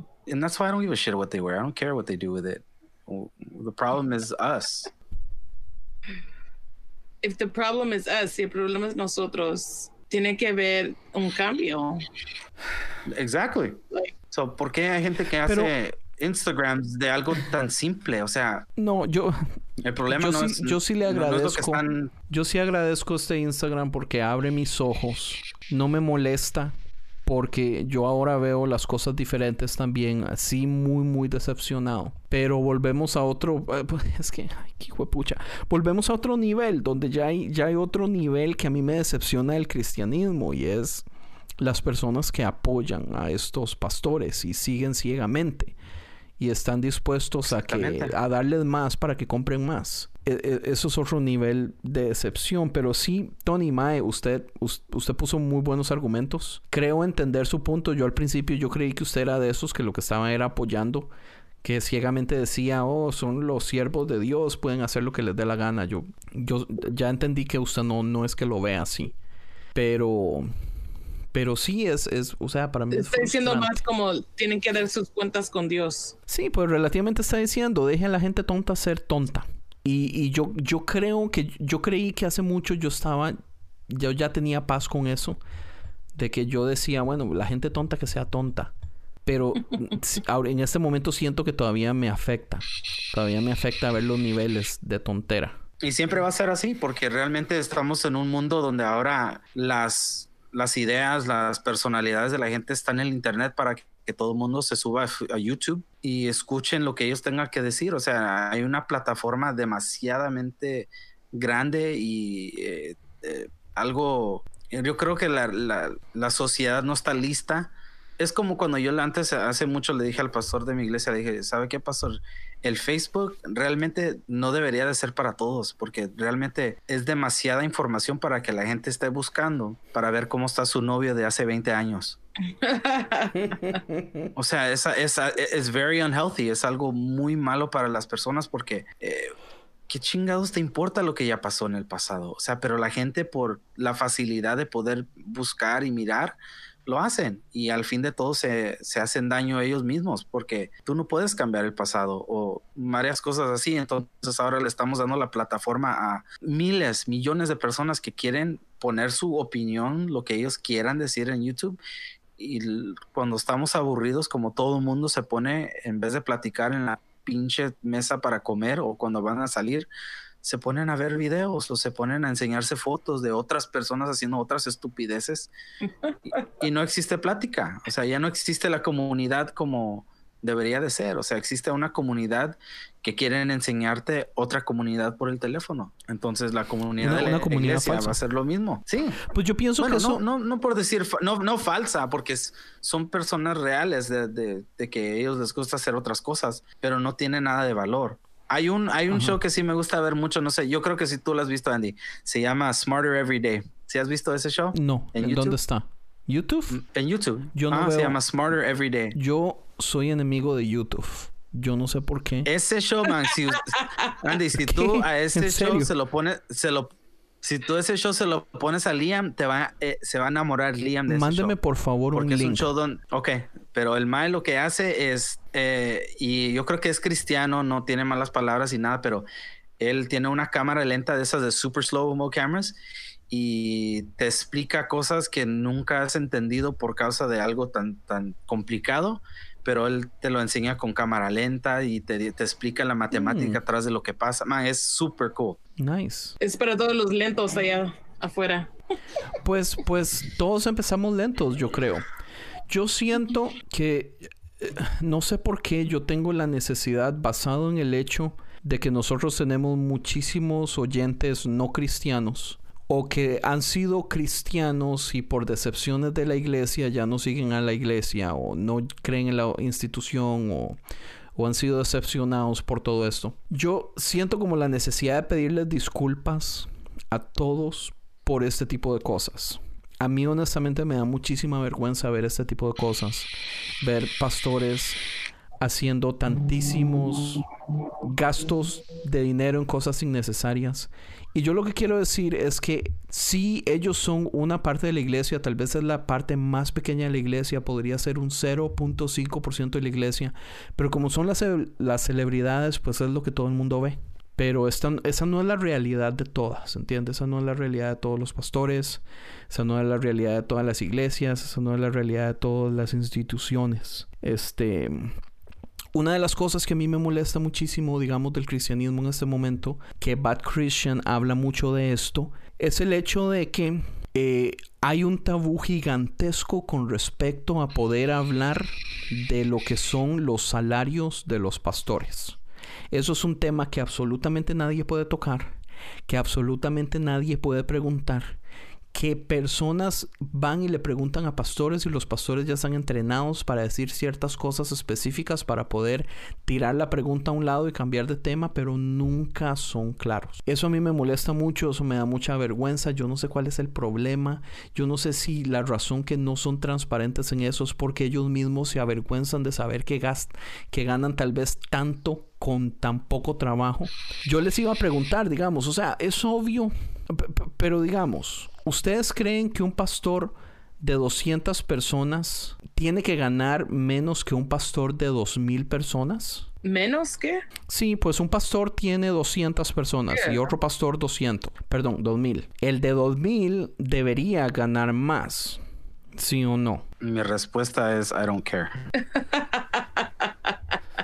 Gracias. Vale gracias por arruinarme el, el punto.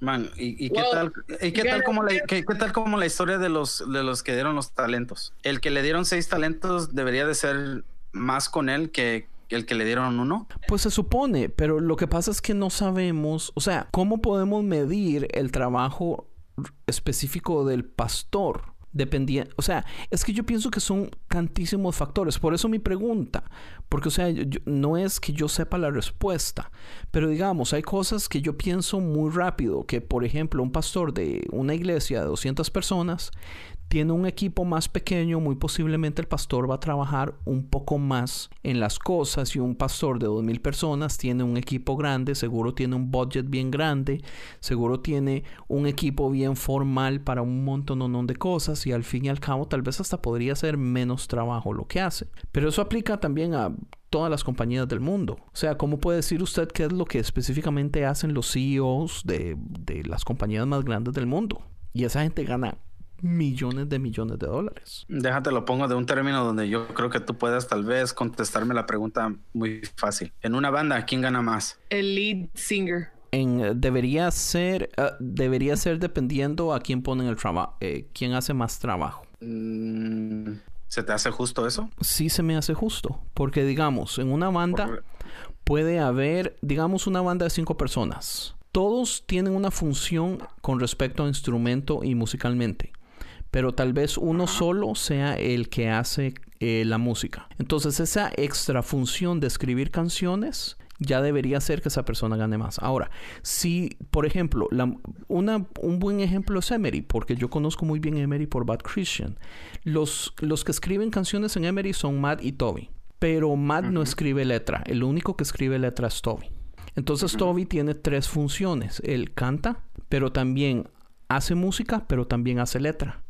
Entonces, en mi opinión, hace más trabajo to Toby que Matt, que toca y hace música, y que los otros tres que solamente tocan la música y no hacen nada más. ¿Entiende? Ahora. Entonces, en una, en, en una banda como Queen, ¿quién va a reponer a alguien como él, como el cantante? Pues en una banda como Killswitch él, Engage. Él, él, no es. Killswitch Engage tenía sí, pero... a Jesse y Jesse era increíble. Y Jesse se va Ajá. y llega Howard. Y Howard es increíble y nadie creía que Howard pudiera hacer el trabajo y lo hace casi mejor. Sí, pero... Y cuatro discos después sí, Howard pero... se va y Jesse vuelve de nuevo y el Maya agarra. Eh, podemos ver el ejemplo también de... ¿Quién fue? ¿Cuál fue otra? Que. Oh, este, es, eso, es, eso, es, muy raro cuando, cuando algo de eso pase. Es muy difícil encontrar un reemplazo. No necesariamente. Oh, eh, Camelot. Camelot hizo lo mismo. El Mae pierde el primer cantante y traen al cantante de, de Seventh Wonder y el Mae es fenomenal y tal vez hasta mejor. Sí, sí, pero a mí me gusta el primer cantante más todavía. A mí me gusta más el nuevo. ¿Qué otra banda? Eh, podemos ver a Slaves. No, veamos a Gavin Dance Gavin que tenía Johnny Craig. Y después viene otro Mae. Eh, Johnny Craig va y se hace Emarosa. Y Emarosa es increíble. Uh -huh. Y como Johnny Craig es un mal parido, lo echan y traen a otro Mae. Y Emarosa sigue fuerte como si nada. Y ahora eh, Johnny Craig se hace Slaves. Y Slaves saca dos discos increíbles. Y vuelven a echar a Johnny Craigman. Porque ese Mae es imposible de trabajar con. Pero ahí sigue Slaves también como una banda con otro cantante y los más siguen exitosos. Ahora, y estamos hablando que Johnny Craig al... es tal vez el mejor cantante en el universo después de Freddie Mercury. Y las bandas sobrevivieron. Ay, güey. A, a, Chile. Así, a, tanto así, mae. Para mí, Johnny Craig es el mejor cantante del mundo. Wow, eso wow. es una gran, sí, gran dicha de Andy para decir eso, mae. Sí. Se, se so, al fin de todo, vamos a regresar al punto de lo que estamos hablando. Entonces, ¿realmente es problema de la iglesia? ¿O realmente es problema de el pastor y sus morales de lo que está haciendo? Ok, o, o, cambiamos porque usted me preguntó de una banda. Y yo le estaba diciendo de la banda que quién debería ganar más. Después yo le estaba diciendo que en, si en la banda hay uno específicamente que es el que hace, por ejemplo, todas las contrataciones, que trabaja de manager y hace los tours, esa persona debería ganar más. Y si hay una persona que es la que se encarga de diseños y hacer camisetas y hacer mercadería y todo eso, esa persona debería ganar más también por sus funciones. Entonces, volviéndonos a ese punto, yo pienso que la gente tiene que ganar, que ganar más basado en el trabajo que hace. No por una posición, no por un nombre. No porque es el líder de la banda tiene que ganar cinco veces más. Para mí eso es bullshit. ¿Entiende? Usted gana por su valor. Aunque para mí la iglesia la pregunta fue, fue, fue, tal vez la pregunta de la banda fue un poquito más como una un trick question para ti porque realmente a veces el que hace la banda es el cantante desgraciadamente en, en la en mayoría las de las populares posiciones. en las bandas populares comerciales tal vez sí pero no sí, es en es mi caso yo, no y, yo, y eso y eso, escucho, no y eso lo sí no no por eso digo el, el, vamos a hablar de un tema más más grande no nomás del de, tipo de música pero desgraciadamente eh, translated hacia la iglesia cuando un pastor mega se va, normalmente la iglesia no es igual ya. Ajá, porque vivimos en la cultura de las celebridades donde lo que brilla no uh -huh. es el talento, sino la cara. Eso y, es una de las cosas que a mí yo me acuerdo. Uh -huh. Yo decía, yo me acuerdo los días cuando Luis Mejía no llegaba, la iglesia no estaba tan llena. Uy, así pasa en mi iglesia, man. Cuando mi pastor no Sí, llega y la gente sabe, ese domingo no van. Yo sé. Qué horrible. Same same Ahora, shit. eso ¿Es pro- sucede... ¿Es problema de la, de la iglesia o es el pastor? Es, es, es, es mucho de la gente, pero, pero también, ok, es, es culpa de los dos, es culpa de todos, porque el pastor alimenta o, o un pastor puede alimentar esa cultura de celebridad porque que le presten tanta atención es llamativo y es bonito. Obviamente a todo el mundo le gusta. Es culpa también de la iglesia porque se deja llevar por esta cultura donde queremos idolatrar personas. Entonces, por ejemplo, cuando una iglesia... Esto sucede mucho con la cultura latina, digamos, con, con los artistas. Eh, lo famoso que son los artistas en este momento. Lo famoso, digamos, que ha sido un Ricky Martin, que ha sido una Thalía, que ha sido una, digamos, Alejandra Guzmán. Digamos, todos los artistas populares latinos, la gente los, los idolatra por su cara, por su marca personal, pero no por los talentos, porque talentos hay poco. Digamos, Ricky Martin no es un super cantante. Y, y enséñeme una canción que Ricky Martin haya escrito, pero el más guapo. Ninguna. Y como es guapo, entonces las huilas se mueren por el mae. ¿Entiendes? Ahora compáralo con Juan Gabriel, que es... Está feo el güey, pero tiene una vocesón y, y escribe sus y canciones. escribe sus canciones, ¿entiende? ¿Cuál debería tener más valor? Aunque han llegado los dos a tener casi el mismo valor, porque Juan Gabriel es ¿Quién una superestrella. quién sabe, Ricky Martin es estrella internacional, donde, o sea, sus éxitos son También famosos en China, en, en Estados Unidos entre gringos, en Europa, Sí, pero él es pop. Es No, un pinche pues sea pop lo que star, sea. todo. O sea, lo Pero que yo digo, en la escala, o sea, Juan Gabriel va a cualquier parte del mundo, lo conoce. Sí, pero por eso Juan Gabriel es uno de los pocos que uno tiene que respetar. De ahí en adelante, dígame, dígame cuál. O sea, son pocos, son contados los que usted puede. ¿El usted, Buki? usted puede hablar, por- tal vez el Buki, tal- Leonel García, man. A mí me encanta Leonel García, que es el, el chavalo de Sin Banderas. Se me hace un genio, súper músico. Pero mi punto es esto. O sea, a nosotros nos encanta idolatrar personas.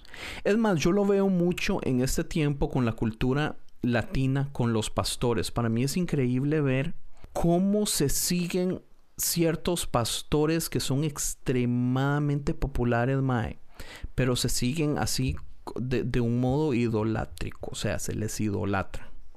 Todo lo que hacen, todo lo que dicen, todo lo que promocionan, pero es, es- un modo increíble. Y sí, tal vez tienen cosas muy interesantes que decir, tal vez son personas muy inteligentes, tal vez son personas preparadas, pero hay personas más inteligentes que no tienen tanta fama, tanta popularidad, que tienen mejores cosas que decir, pero esas personas son ignoradas por la mayoría de otras personas. Y no estoy hablando de nosotros, porque no es que nosotros seamos inteligentes y tengamos cosas que decir. Estoy hablando de personas a Chile que han, que han invertido años en estudios, que tienen, que tienen conocimiento increíble de cosas importantes, man, y no se les da la importancia que realmente merecen. Entonces nosotros vivimos en esta cultura de idolatría donde, donde nos gusta, nos gusta crearnos esta imagen falsa de, una, de algo mejor que yo. Eh, es algo que yo criticaba, por ejemplo, con, con la película número uno de Superman, que tuvo unos reviews malicísimos y hizo que todo el mundo la odiara porque Superman mata a... ¿Cómo se llama el malo? A, a Zod, el Ah. General Zod. Al final de la película lo mata. Ah, Y la gente dice, oh, pero Superman nunca mata a nadie aquí, allá y todo eso. Spoiler alert. Sorry, la película salió hace como s- ocho años. Así que si no la has visto, es your fault. Pero el asunto es esto. A mí me sorprende que la gente quiere ponerle una moralidad a un ser de ficción que nosotros como humanos no podemos llegar. Entonces nos enojamos cuando esa imagen de moralidad perfecta que nosotros no podemos llegar es dañada por la historia. Entonces la gente se enojó que Superman matara a General Zod porque Superman nunca lo hace. Y, y- o sea, y si nos volvemos a ver a nosotros mismos y decimos, man, o sea, nosotros somos un pedazo de porquería. O sea, que estamos peleando solamente por mantener la moralidad de un carácter ficticio cuando nosotros como humanos en la vida real, en, en una vida que importa, no podemos mantener ese nivel de moralidad tampoco. ¿Entiendes? O sea, tenemos que echarle la culpa a alguien, tenemos que ponerle eh, nuestros sueños, nuestra, nuestras, eh, no sé, es, es una vara, es una vara de idolatría tan rara, man. A mí me parece tan raro con la facilidad que nosotros nos dejamos ir por, por, por admirar a otra gente. O, estoy equivocado. ¿Sabes? ese, ese um, autor er, era pastor. Yo creo que todavía es pastor. El que escribió Love, The Love Book, Something Chan. Francis, Chan. Uh, crazy Love. Francis Chan. Él dejó ser pues pastor de una iglesia grande por esas razones, porque en su corazón él no podía pues seguir ese modo de pasto, pastoreo pastoreado. Ajá, correcto. Y, en, y, esa cultura de celebridad, de megapastor, de, de todo es el pastor y se le da de todo. Y se... E, es más, volvemos a lo mismo. O sea, este pastor, estos pastores que dicen, todo esto que yo estoy vistiendo de miles de dólares, yo no pagué por nada de esto, todo me lo regalaron. ¿Entiende? Pero ¿por qué se lo regalaron? No solamente por imagen y todo, pero también viene esta idea de idolatría. O sea, nosotros tenemos que darle ofrendas a lo que adoramos. ¿Entiendes? Mm. Eh, ¿Cura algo en nosotros o hace que nos sintamos bien o, no sé, es como un, un, como un placebo raro, pero una de las razones que nosotros hacemos esto, que la gente hace esto, es en el momento que usted empieza a admirar algo, idolatrar algo, usted ya quiere eh, eh, echarle flores, regalarle cosas. O sea, eso es muy raro. ¿Cómo explicamos esto? ¿Por qué los humanos somos así? ¿Right? Nos gusta el poder, nos, nos, nos, gusta conocer a alguien con poder. Es Admiración, ser, conocer, ser conocido, man, es, es, es, un, es una droga, man. Yo, no, yo con esto del podcast, yo siento que yo he tenido la oportunidad de hablar con gente seria, con estatus y cosas así. Y una de las cosas que yo siempre hago es tratar de, tratar de no, no, no sé, y no sé si más bien eso hace que caiga mal, si, si la gente diga, este man es un orgulloso juega vivo o qué, pero es que yo trato, o sea, de, de tratar a todos por igual. O sea, yo trato de, de a Chile si, si conozco a, a, una persona con muchísimo estatus e importante, o ahora así, a otra persona que apenas está empezando, o sea, yo no quiero tratar a una mejor que la otra. Eh, no sé, a mí eso no me gusta, a mí me molesta mucho esto de, los humanos. Por es, eso es, un, es, un, balance muy, muy es un balance muy raro, Andy, porque el, estar a un lado es, lo que te, estaba diciendo de no podemos nosotros este, juzgar a Joel Osteen, porque tal vez puedes, puede que un día puedas estar en esa posición, pero más probable que no. Nunca vamos a entender las, los estreses, los problemas, los, las logísticas de lo que él tiene que pensar o o estresarse con a un nivel de donde estamos nosotros. O sea, es, es, una cosa bien difícil que cuando Dios te escoge para hacer ciertas cosas y estar en un nivel específico, yo creo que, y en la historia de Justin, yo creo que él no quería esa posición. ¿Estoy correcto? Él no quería ser el pastor de esa iglesia cuando su papá se lo entregó. Yo sí lo puedo juzgar porque nunca voy a ser mega pastora. ah, muy bien. no te creas. Yo no sé. Yo no sé si yo. I have, a problem Yo tengo problema con eso porque, I don't know, es el dinero puede, puede ser usado por algo más. Corrompe. Yo, yo, yo garantizo que si ustedes de un día para el otro, yo creo, no sé a quién se lo pregunté, yo creo que a Frank se lo pregunté una vez, que si de un día para el otro ustedes tuvieran millones de dólares, cambiarían cómo se mirarían, te lo aseguro. Duraría un año, duraría dos años. Yo creo que lo hablamos en, años. en el episodio pero de eventualmente, ajá, pero eventualmente yo creo que cambiaríamos, aunque no, aunque no quisiéramos. Es como ese, eso, ese dicho que dicen, uh, no hay gente fea, solo hay gente con dinero. Sí. Exactamente. Oh, que ese es otro punto que yo quería. Yo quería comentar.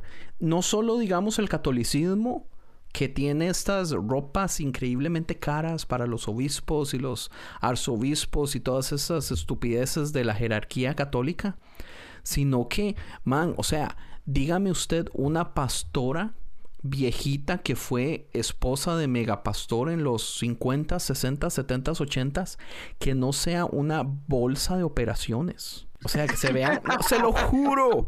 se ven, parecen. Man, todas. O sea, ¿usted se acuerda de esta señora que salía en, TVN que tenía estas pelucas de colores? Jan Se llamaba Jan Crouch. Esa, eh, man, qué cosa más horrible. Y eso es, o sea, es exactamente lo mismo. ¿Entiendes? Tal vez no es la ropa que se están poniendo, pero cuánta plata se metieron. Man, yo estoy viendo, yo tengo un grupo de parejas con personas de diferentes iglesias, porque es intraiglesia. No es algo de una iglesia, es un grupo que empezamos un grupo de amigos y estamos viendo unos videos de parejas de unos pastores, pero ya están viejitos. Oh, la temática es muy buena, 100% para matrimonio. Man, pero el, el pastor, hombre, todo operado. Se ve así todo jalado, cero arrugas. Man, un señor como de 70, 80 años. ¿Qué es eso tan horrible, man? Yo no lo entiendo. Entonces, estás diciendo que si, si Evil tuviera millones de dólares, ya estuviera casada entonces. Ah, no, si tuviera millones de dólares, me haría, me haría esa operación de perder peso y después me casaría, Tony. Esa es otra, porque, digamos, todas esas personas con plata, que las esposas son 20, 30 años más jóvenes y todo eso, ¿cómo? ¿Cómo se puede irse a dormir en la noche sabiendo que la razón que están con usted es porque usted tiene plata? Como Trump, mae. ¿Cómo se va Trump a, dormir todas las noches sabiendo que la esposa se casó con él por, por la plata nada más? Eso debe ser horrible. Y Ivo Fijo se casa con un muchachillo de 18 años. Pero él le puede decir qué hacer porque él es, él es, el que tiene el dinero. He calls the shots. Sí, eso es solamente aprender a vivir con que el amor no existe y el poder es lo que manda. Qué horrible, man. Oigan, qué conversación más deprimente. Pero mira, este, este libro de Jen Hatmaker, Interrupted, en uno de estos capítulos. Oh, usted estaba mencionando eso en el grupo de, de los podcasters cristianos, ¿verdad? Yeah. So ella está en este like journey donde quiere que el Señor le hable y está fascinada de un hombre que va a otro país y hace todo este trabajo para los pobres y dicen, um, hey, va a estar en esta iglesia, ven a, verlo. Y ellos llegan y lo están buscando y el Señor llega en like ropa de pobre, like in poor man's clothes. Él no llega representando nada, nada de Gucci, nada de Louis Vuitton, nada. Y como un como un uh, bum o un like beach bum. y llega y les está predicando y les dice, yo necesito zapatos para los pobres. Y por eso les quiero pedir ahorita que se quiten los zapatos. Los zapatos de su mismo, de su mismo calzado. Y ella dice, ella cuenta la historia que eh, los zapatos que ella tenía puestos eran unos, unas botas uh, expensive que costaban mucho dinero, que su esposo se lo había regalado, y dice que ellos dos se miran y ella decide quitarse las botas y regalar las botas a alguien pobre. Like, hay mucha gente que no pudiera hacer eso. Hubieran dicho, no, voy a ir a sacar los, los zapatos más viejos que tengo para ir a dárselos a alguien. ¿Cualquiera de ustedes dos han visto la película Ragamuffin? No. No. Oh my God. Es la historia de este, el que escribió la canción Our God is an Awesome God. Este, uh, what's his name? You guys know that song, right? Sí. ¿Es un documental? Es, es buenísima esa película, mae. Andy, si usted la ve, usted se va a enamorar de ese mae. ¿Dónde está? ¿En Netflix? Ah, no sé si está en Netflix. Yo creo que lo vas En YouTube. Tal vez en YouTube, pero si no lo vas a tener que ir a comprar. Eh, pero man, esa película buenísima. Ese Mae era un dirigía la, la, alabanza, pero en medio de la alabanza él como que empezaba a tener charlas y pláticas o pensamientos y nomás platicaba de lo que él sentía, Mae. Pero ese Mae nunca tuvo zapatos, siempre andaba descalzo porque cuando alguien, cuando alguien le regalaba un par de zapatos, él se los regalaba a un niñito que no tenía zapatos. Nunca. A Rich Mullins. Y él, Rich Mullins, there you go. Ese man tuvo un record deal con esta, una, cantante muy famosa que, que, agarró sus canciones que él escribió y las hizo pop y populares y ganó millones de dólares, pero él siempre pidió que él le dieran un salario de una persona que trabajaba un, un trabajo regular. Nunca. Minimum, wage. Minimum wage. Él, él nunca tuvo los millones. Él nomás dijo, denme a mí un salario regular de alguien y con eso vivo. ¿Sabe quién me gusta a mí mucho también? Es este Shane Claiborne, que es un, es un hippie también cristiano, tiene varios libros. Eh, y él también tiene esta ideología de vivir con lo mínimo, de ayudar a la gente. Raga- de- Un ragamuffin, eso es lo que significa. Sí, es como un ragamuffin. él, él, digamos, él tenía dreads también. Este... Tiene varios libros que se llama como Jesus for President, The Irresistible Revolution y Red Letter Revolution es de los más populares. Ese chavalo es, o sea, e- es que ese es mi punto. Mi punto es, si Jesús estuviera vivo en este momento, man, y tuviera 30 años, ¿usted cree que el Mae andaría con una faja de Gucci de 800 dólares, Mae? No. Eh, Para mí es Claro que no. imposible de, creer, de creer eso. Entonces por eso es que me Y molesta. no, tanto. fuera, y no fuera blanco tampoco. Sí, Yo creo que No es especialmente. ¿eh? blanco. yo, yo creo que Jesús estaría encabronadísimo con el mega church. Yo estoy seguro que Jesús estaría encabronadísimo. Thank you. Yo pienso que podríamos dejarlo así. Dios está... Jesús estaría encabronadísimo con los megachurches. Entonces lo que está pasando aquí es que ahora tú estás, you're agreeing con mi punto de vista, Andrés, es lo, lo que estoy No. entendiendo. No. M- más o menos, porque el hecho... No, en serio. El hecho de que usted me haya hecho entender de que la razón que a usted no le molesta es porque usted no quiere preocuparse porque la gente tonta que los pone en ese lugar tengan mucho... O, o- o como que yo invierta mucho tiempo pensando en esa gente. eh, eso, eso lo entiendo y lo respeto. Y creo que tiene razón. Yo creo que yo le he estado dando demasiada... O sea, me he estado encabronando. O sea, es que me afectó, men. Me afectó. Y yo siento que no debería haberme afectado tanto. Porque Exacto. no solo es culpa de ellos, es culpa de la gente también que los pone en ese lugar. Eh, y no se puede hacer nada al respecto, más. O sea, si la gente quiere tenerlos ahí, ¿qué, qué puedo hacer yo al respecto?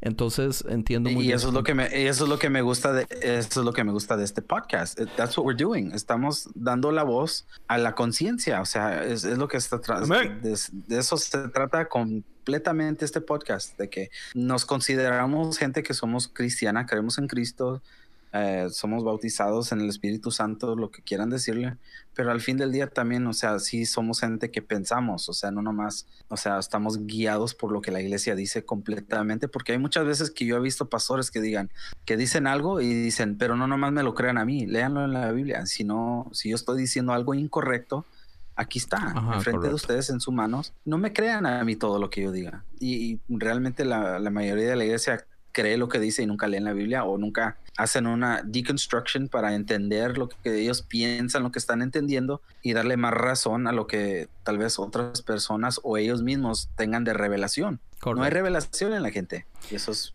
la Mu- razón del podcast. Muy bien dicho, hijo de pucha. Ivo, tengo una pregunta. ¿Usted, Lo habla- que ¿usted ha hablado en lenguas? Es que, yes, Ok. You still do it? yes. Ok.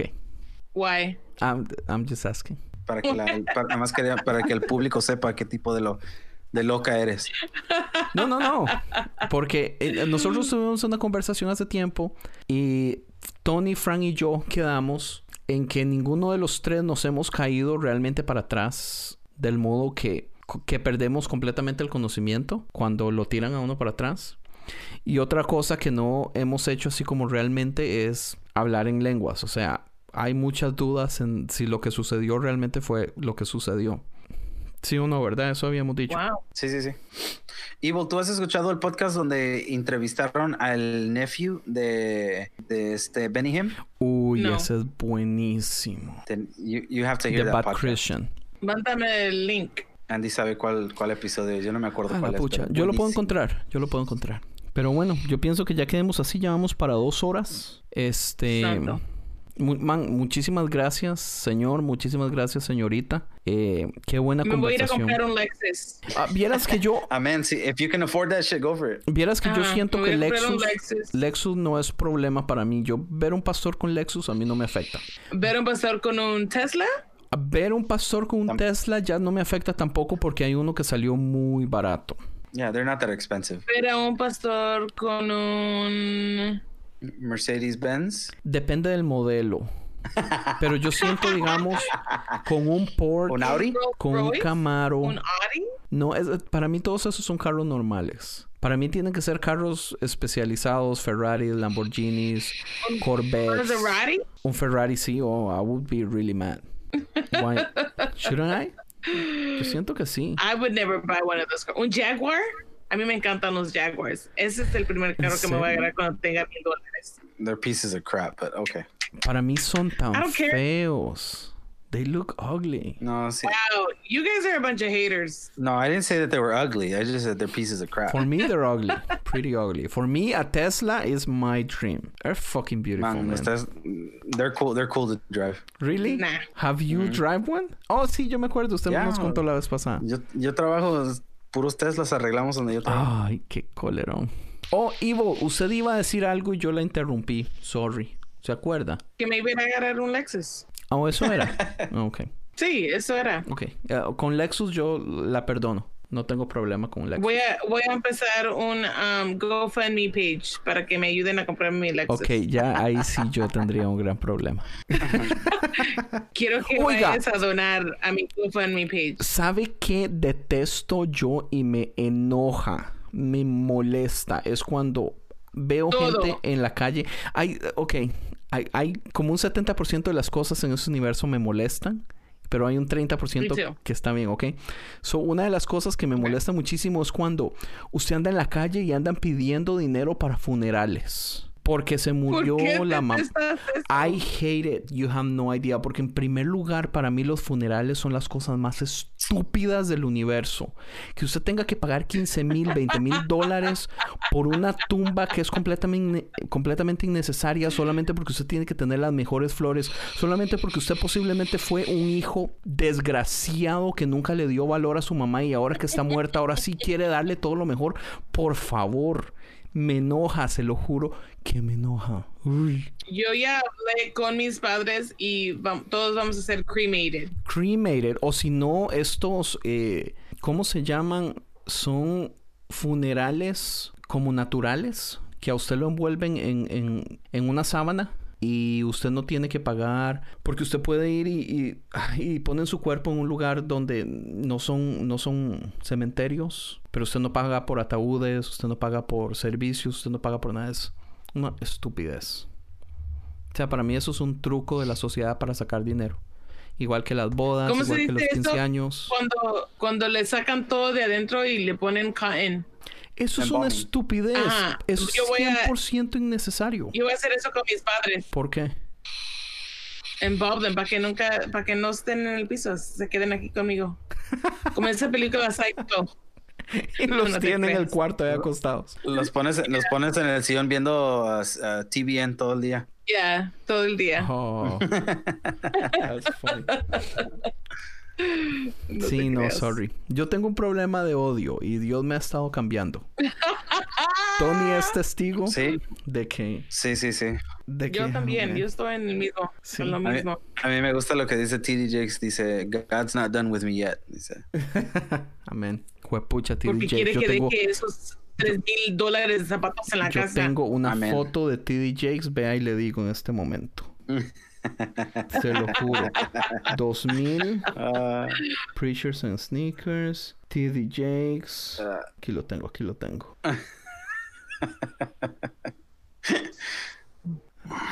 That's funny. You don't have it. I do. Right here. Ok, no eran tanto. 1295 dólares un par de tenis. Mil? that's 295. not bad. Fuck you, man. You said that's not bad? Get out of here. En comparación, realmente no. Para alguien como TD Jakes, que es multi, multi, multimillonario, no nada. I think the most, lo más que he gastado en un par de zapatos son como 70 dólares. No te creo. Yo creo que tendría que preguntarle a mi esposa porque ella me compra la ropa.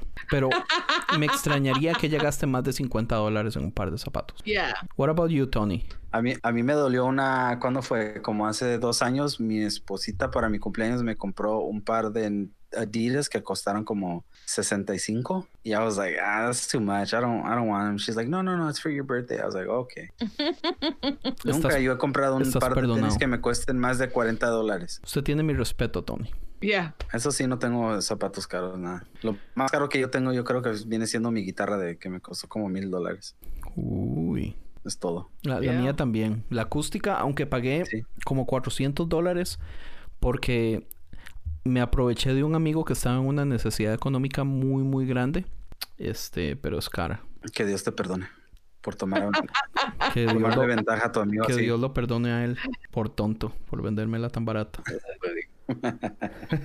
bueno, entonces... para, ah, para, para, cerrar este podcast, entonces mis últimos dichos es este, yo creo que realmente, desgraciadamente y tristemente, yo creo que la iglesia tiene que abrir los ojos un poquito más y no ser tan encegados por la luz de lo que viene siendo el megapastor, porque yo creo que hay algo más significante que ver que lo que las personas tienen puestas, obvio. O sea, no digo que está bien, y no digo que está mal, pero yo creo al fin de todo nos tenemos que mirar cada vez antes de ir a la iglesia, mirarnos al espejo y decir quién quiero ser y quién soy en Dios.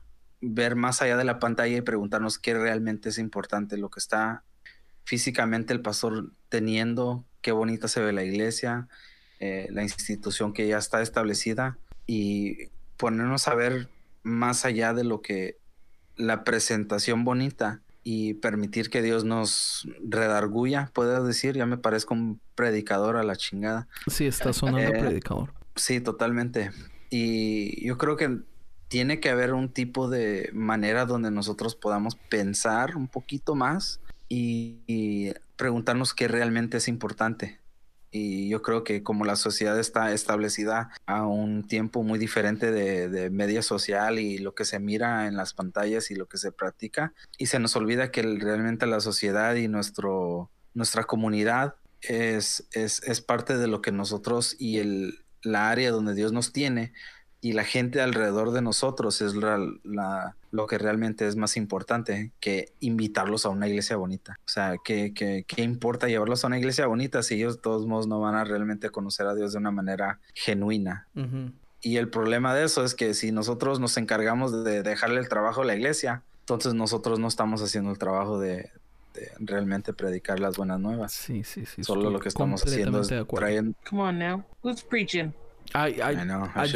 Yo quería solamente decir que estoy completamente de acuerdo, pero no quería que terminara. Siguiera, siga. No, no, ya, esa, por eso me dio tanto coraje que ustedes andaban que, que no puede ser, que por qué el pastor anda usando los sneakers y a mí me dice.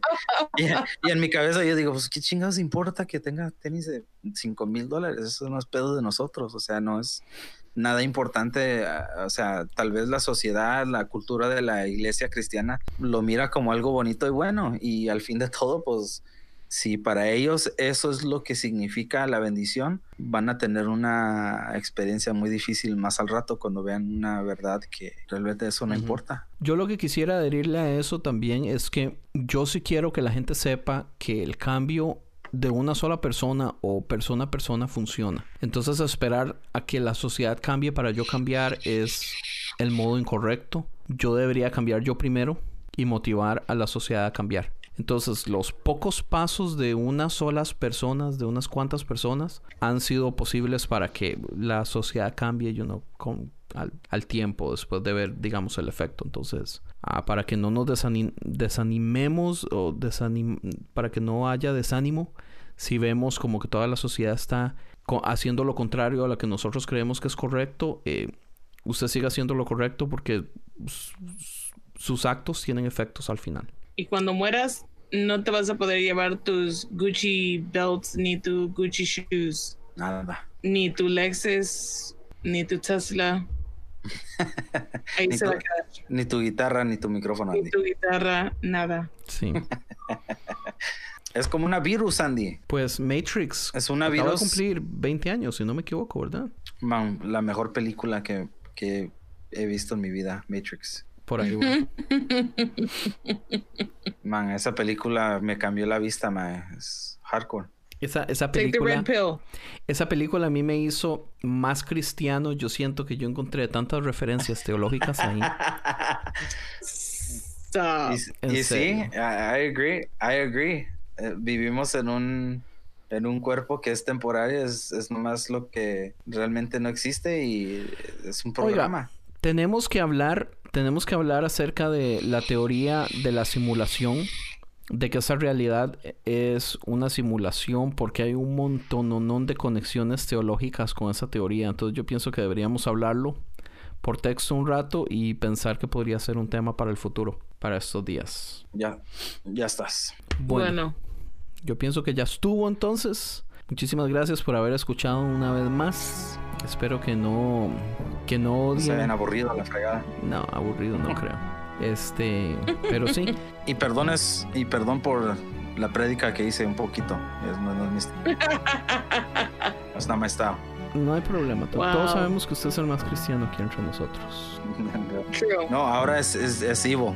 Ya se, lo, ya, ya- ya se lo doy a Ivo ahora. ¿Usted cree? ¿Porque hablo en lenguas? No, no manches. porque no dice, y porque no dice malas palabras, Ivo. Cuatro Cierto. episodios más va a Y- decir y- la, la primera mala Y, palabra. y ella predica en su iglesia, yo no. Y sí predico. Ella, es la más cristiana de, de todos nosotros.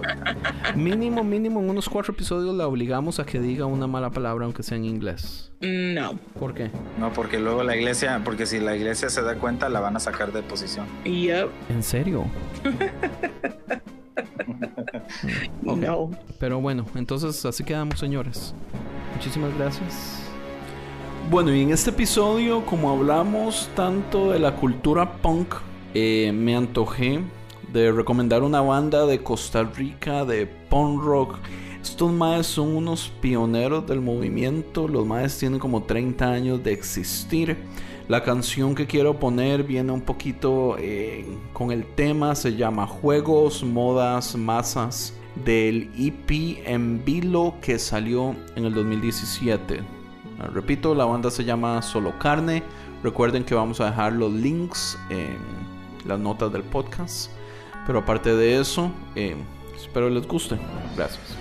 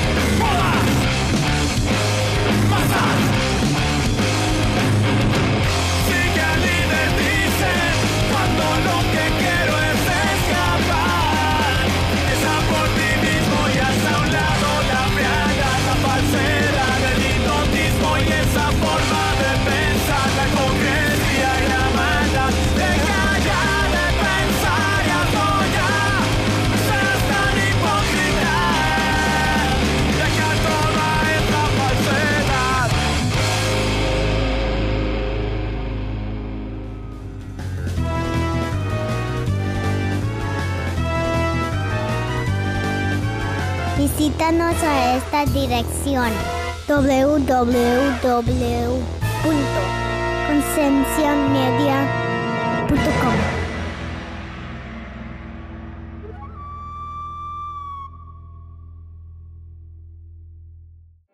Encuentra a la Unión Podcastera en todas las redes sociales. Síguenos. Tu ayuda es muy importante para poder difundir el podcasting en español. Unión Podcastera, Fraternidad de Podcasting. Hola mi gente, esto es Sarsa 33, yo soy Isaac Mendoza. Gracias por escuchar este podcast cristiano. De hecho, hay muchos podcasts cristianos disponibles y estoy agradecido con el equipo del podcast que estás escuchando que me dieron esta oportunidad de hablarte del mío. Sarsa 33 fue creado para tu ministerio. Damos consejos juveniles y familiares. Si tienes un ministerio o estás queriendo prepararte para trabajar dentro de la iglesia, Sarsa 33 es el podcast para ti. Yo te comparto de todas las cosas que Dios me ha mostrado en los 25 años que llevo sirviéndole como músico, salmista, maestro, predicador y conferencista, pero mi corazón está invertido en el ministerio de los jóvenes. Mi meta es de darte la herramienta con la que podrás tener un mayor impacto en el reino de Dios. Te daré instrucciones en cómo aconsejar a los jóvenes y cómo conectarte aún con los más rebeldes. Soy estudiante del comportamiento humano y quiero enseñarte cómo puedes mejorar como persona y al mismo tiempo mejorando tu matrimonio y alcanzando más vidas a través de tu testimonio. Sarsa 33 es un podcast que sigue creciendo y nos puedes encontrar de diferentes formas. En nuestra página de Instagram tenemos videos y mensajes que no están en los podcasts, así que sígueme en mi Insta, el nombre es fácil de recordar, Sarsa33 con Zetas. Aquí estamos para ayudar al débil y guiar al fuerte. Soy su servidor Isaac Mendoza y les deseo que así como la zarza ardió, que el fuego del Espíritu Santo arda en ustedes también. Bendiciones.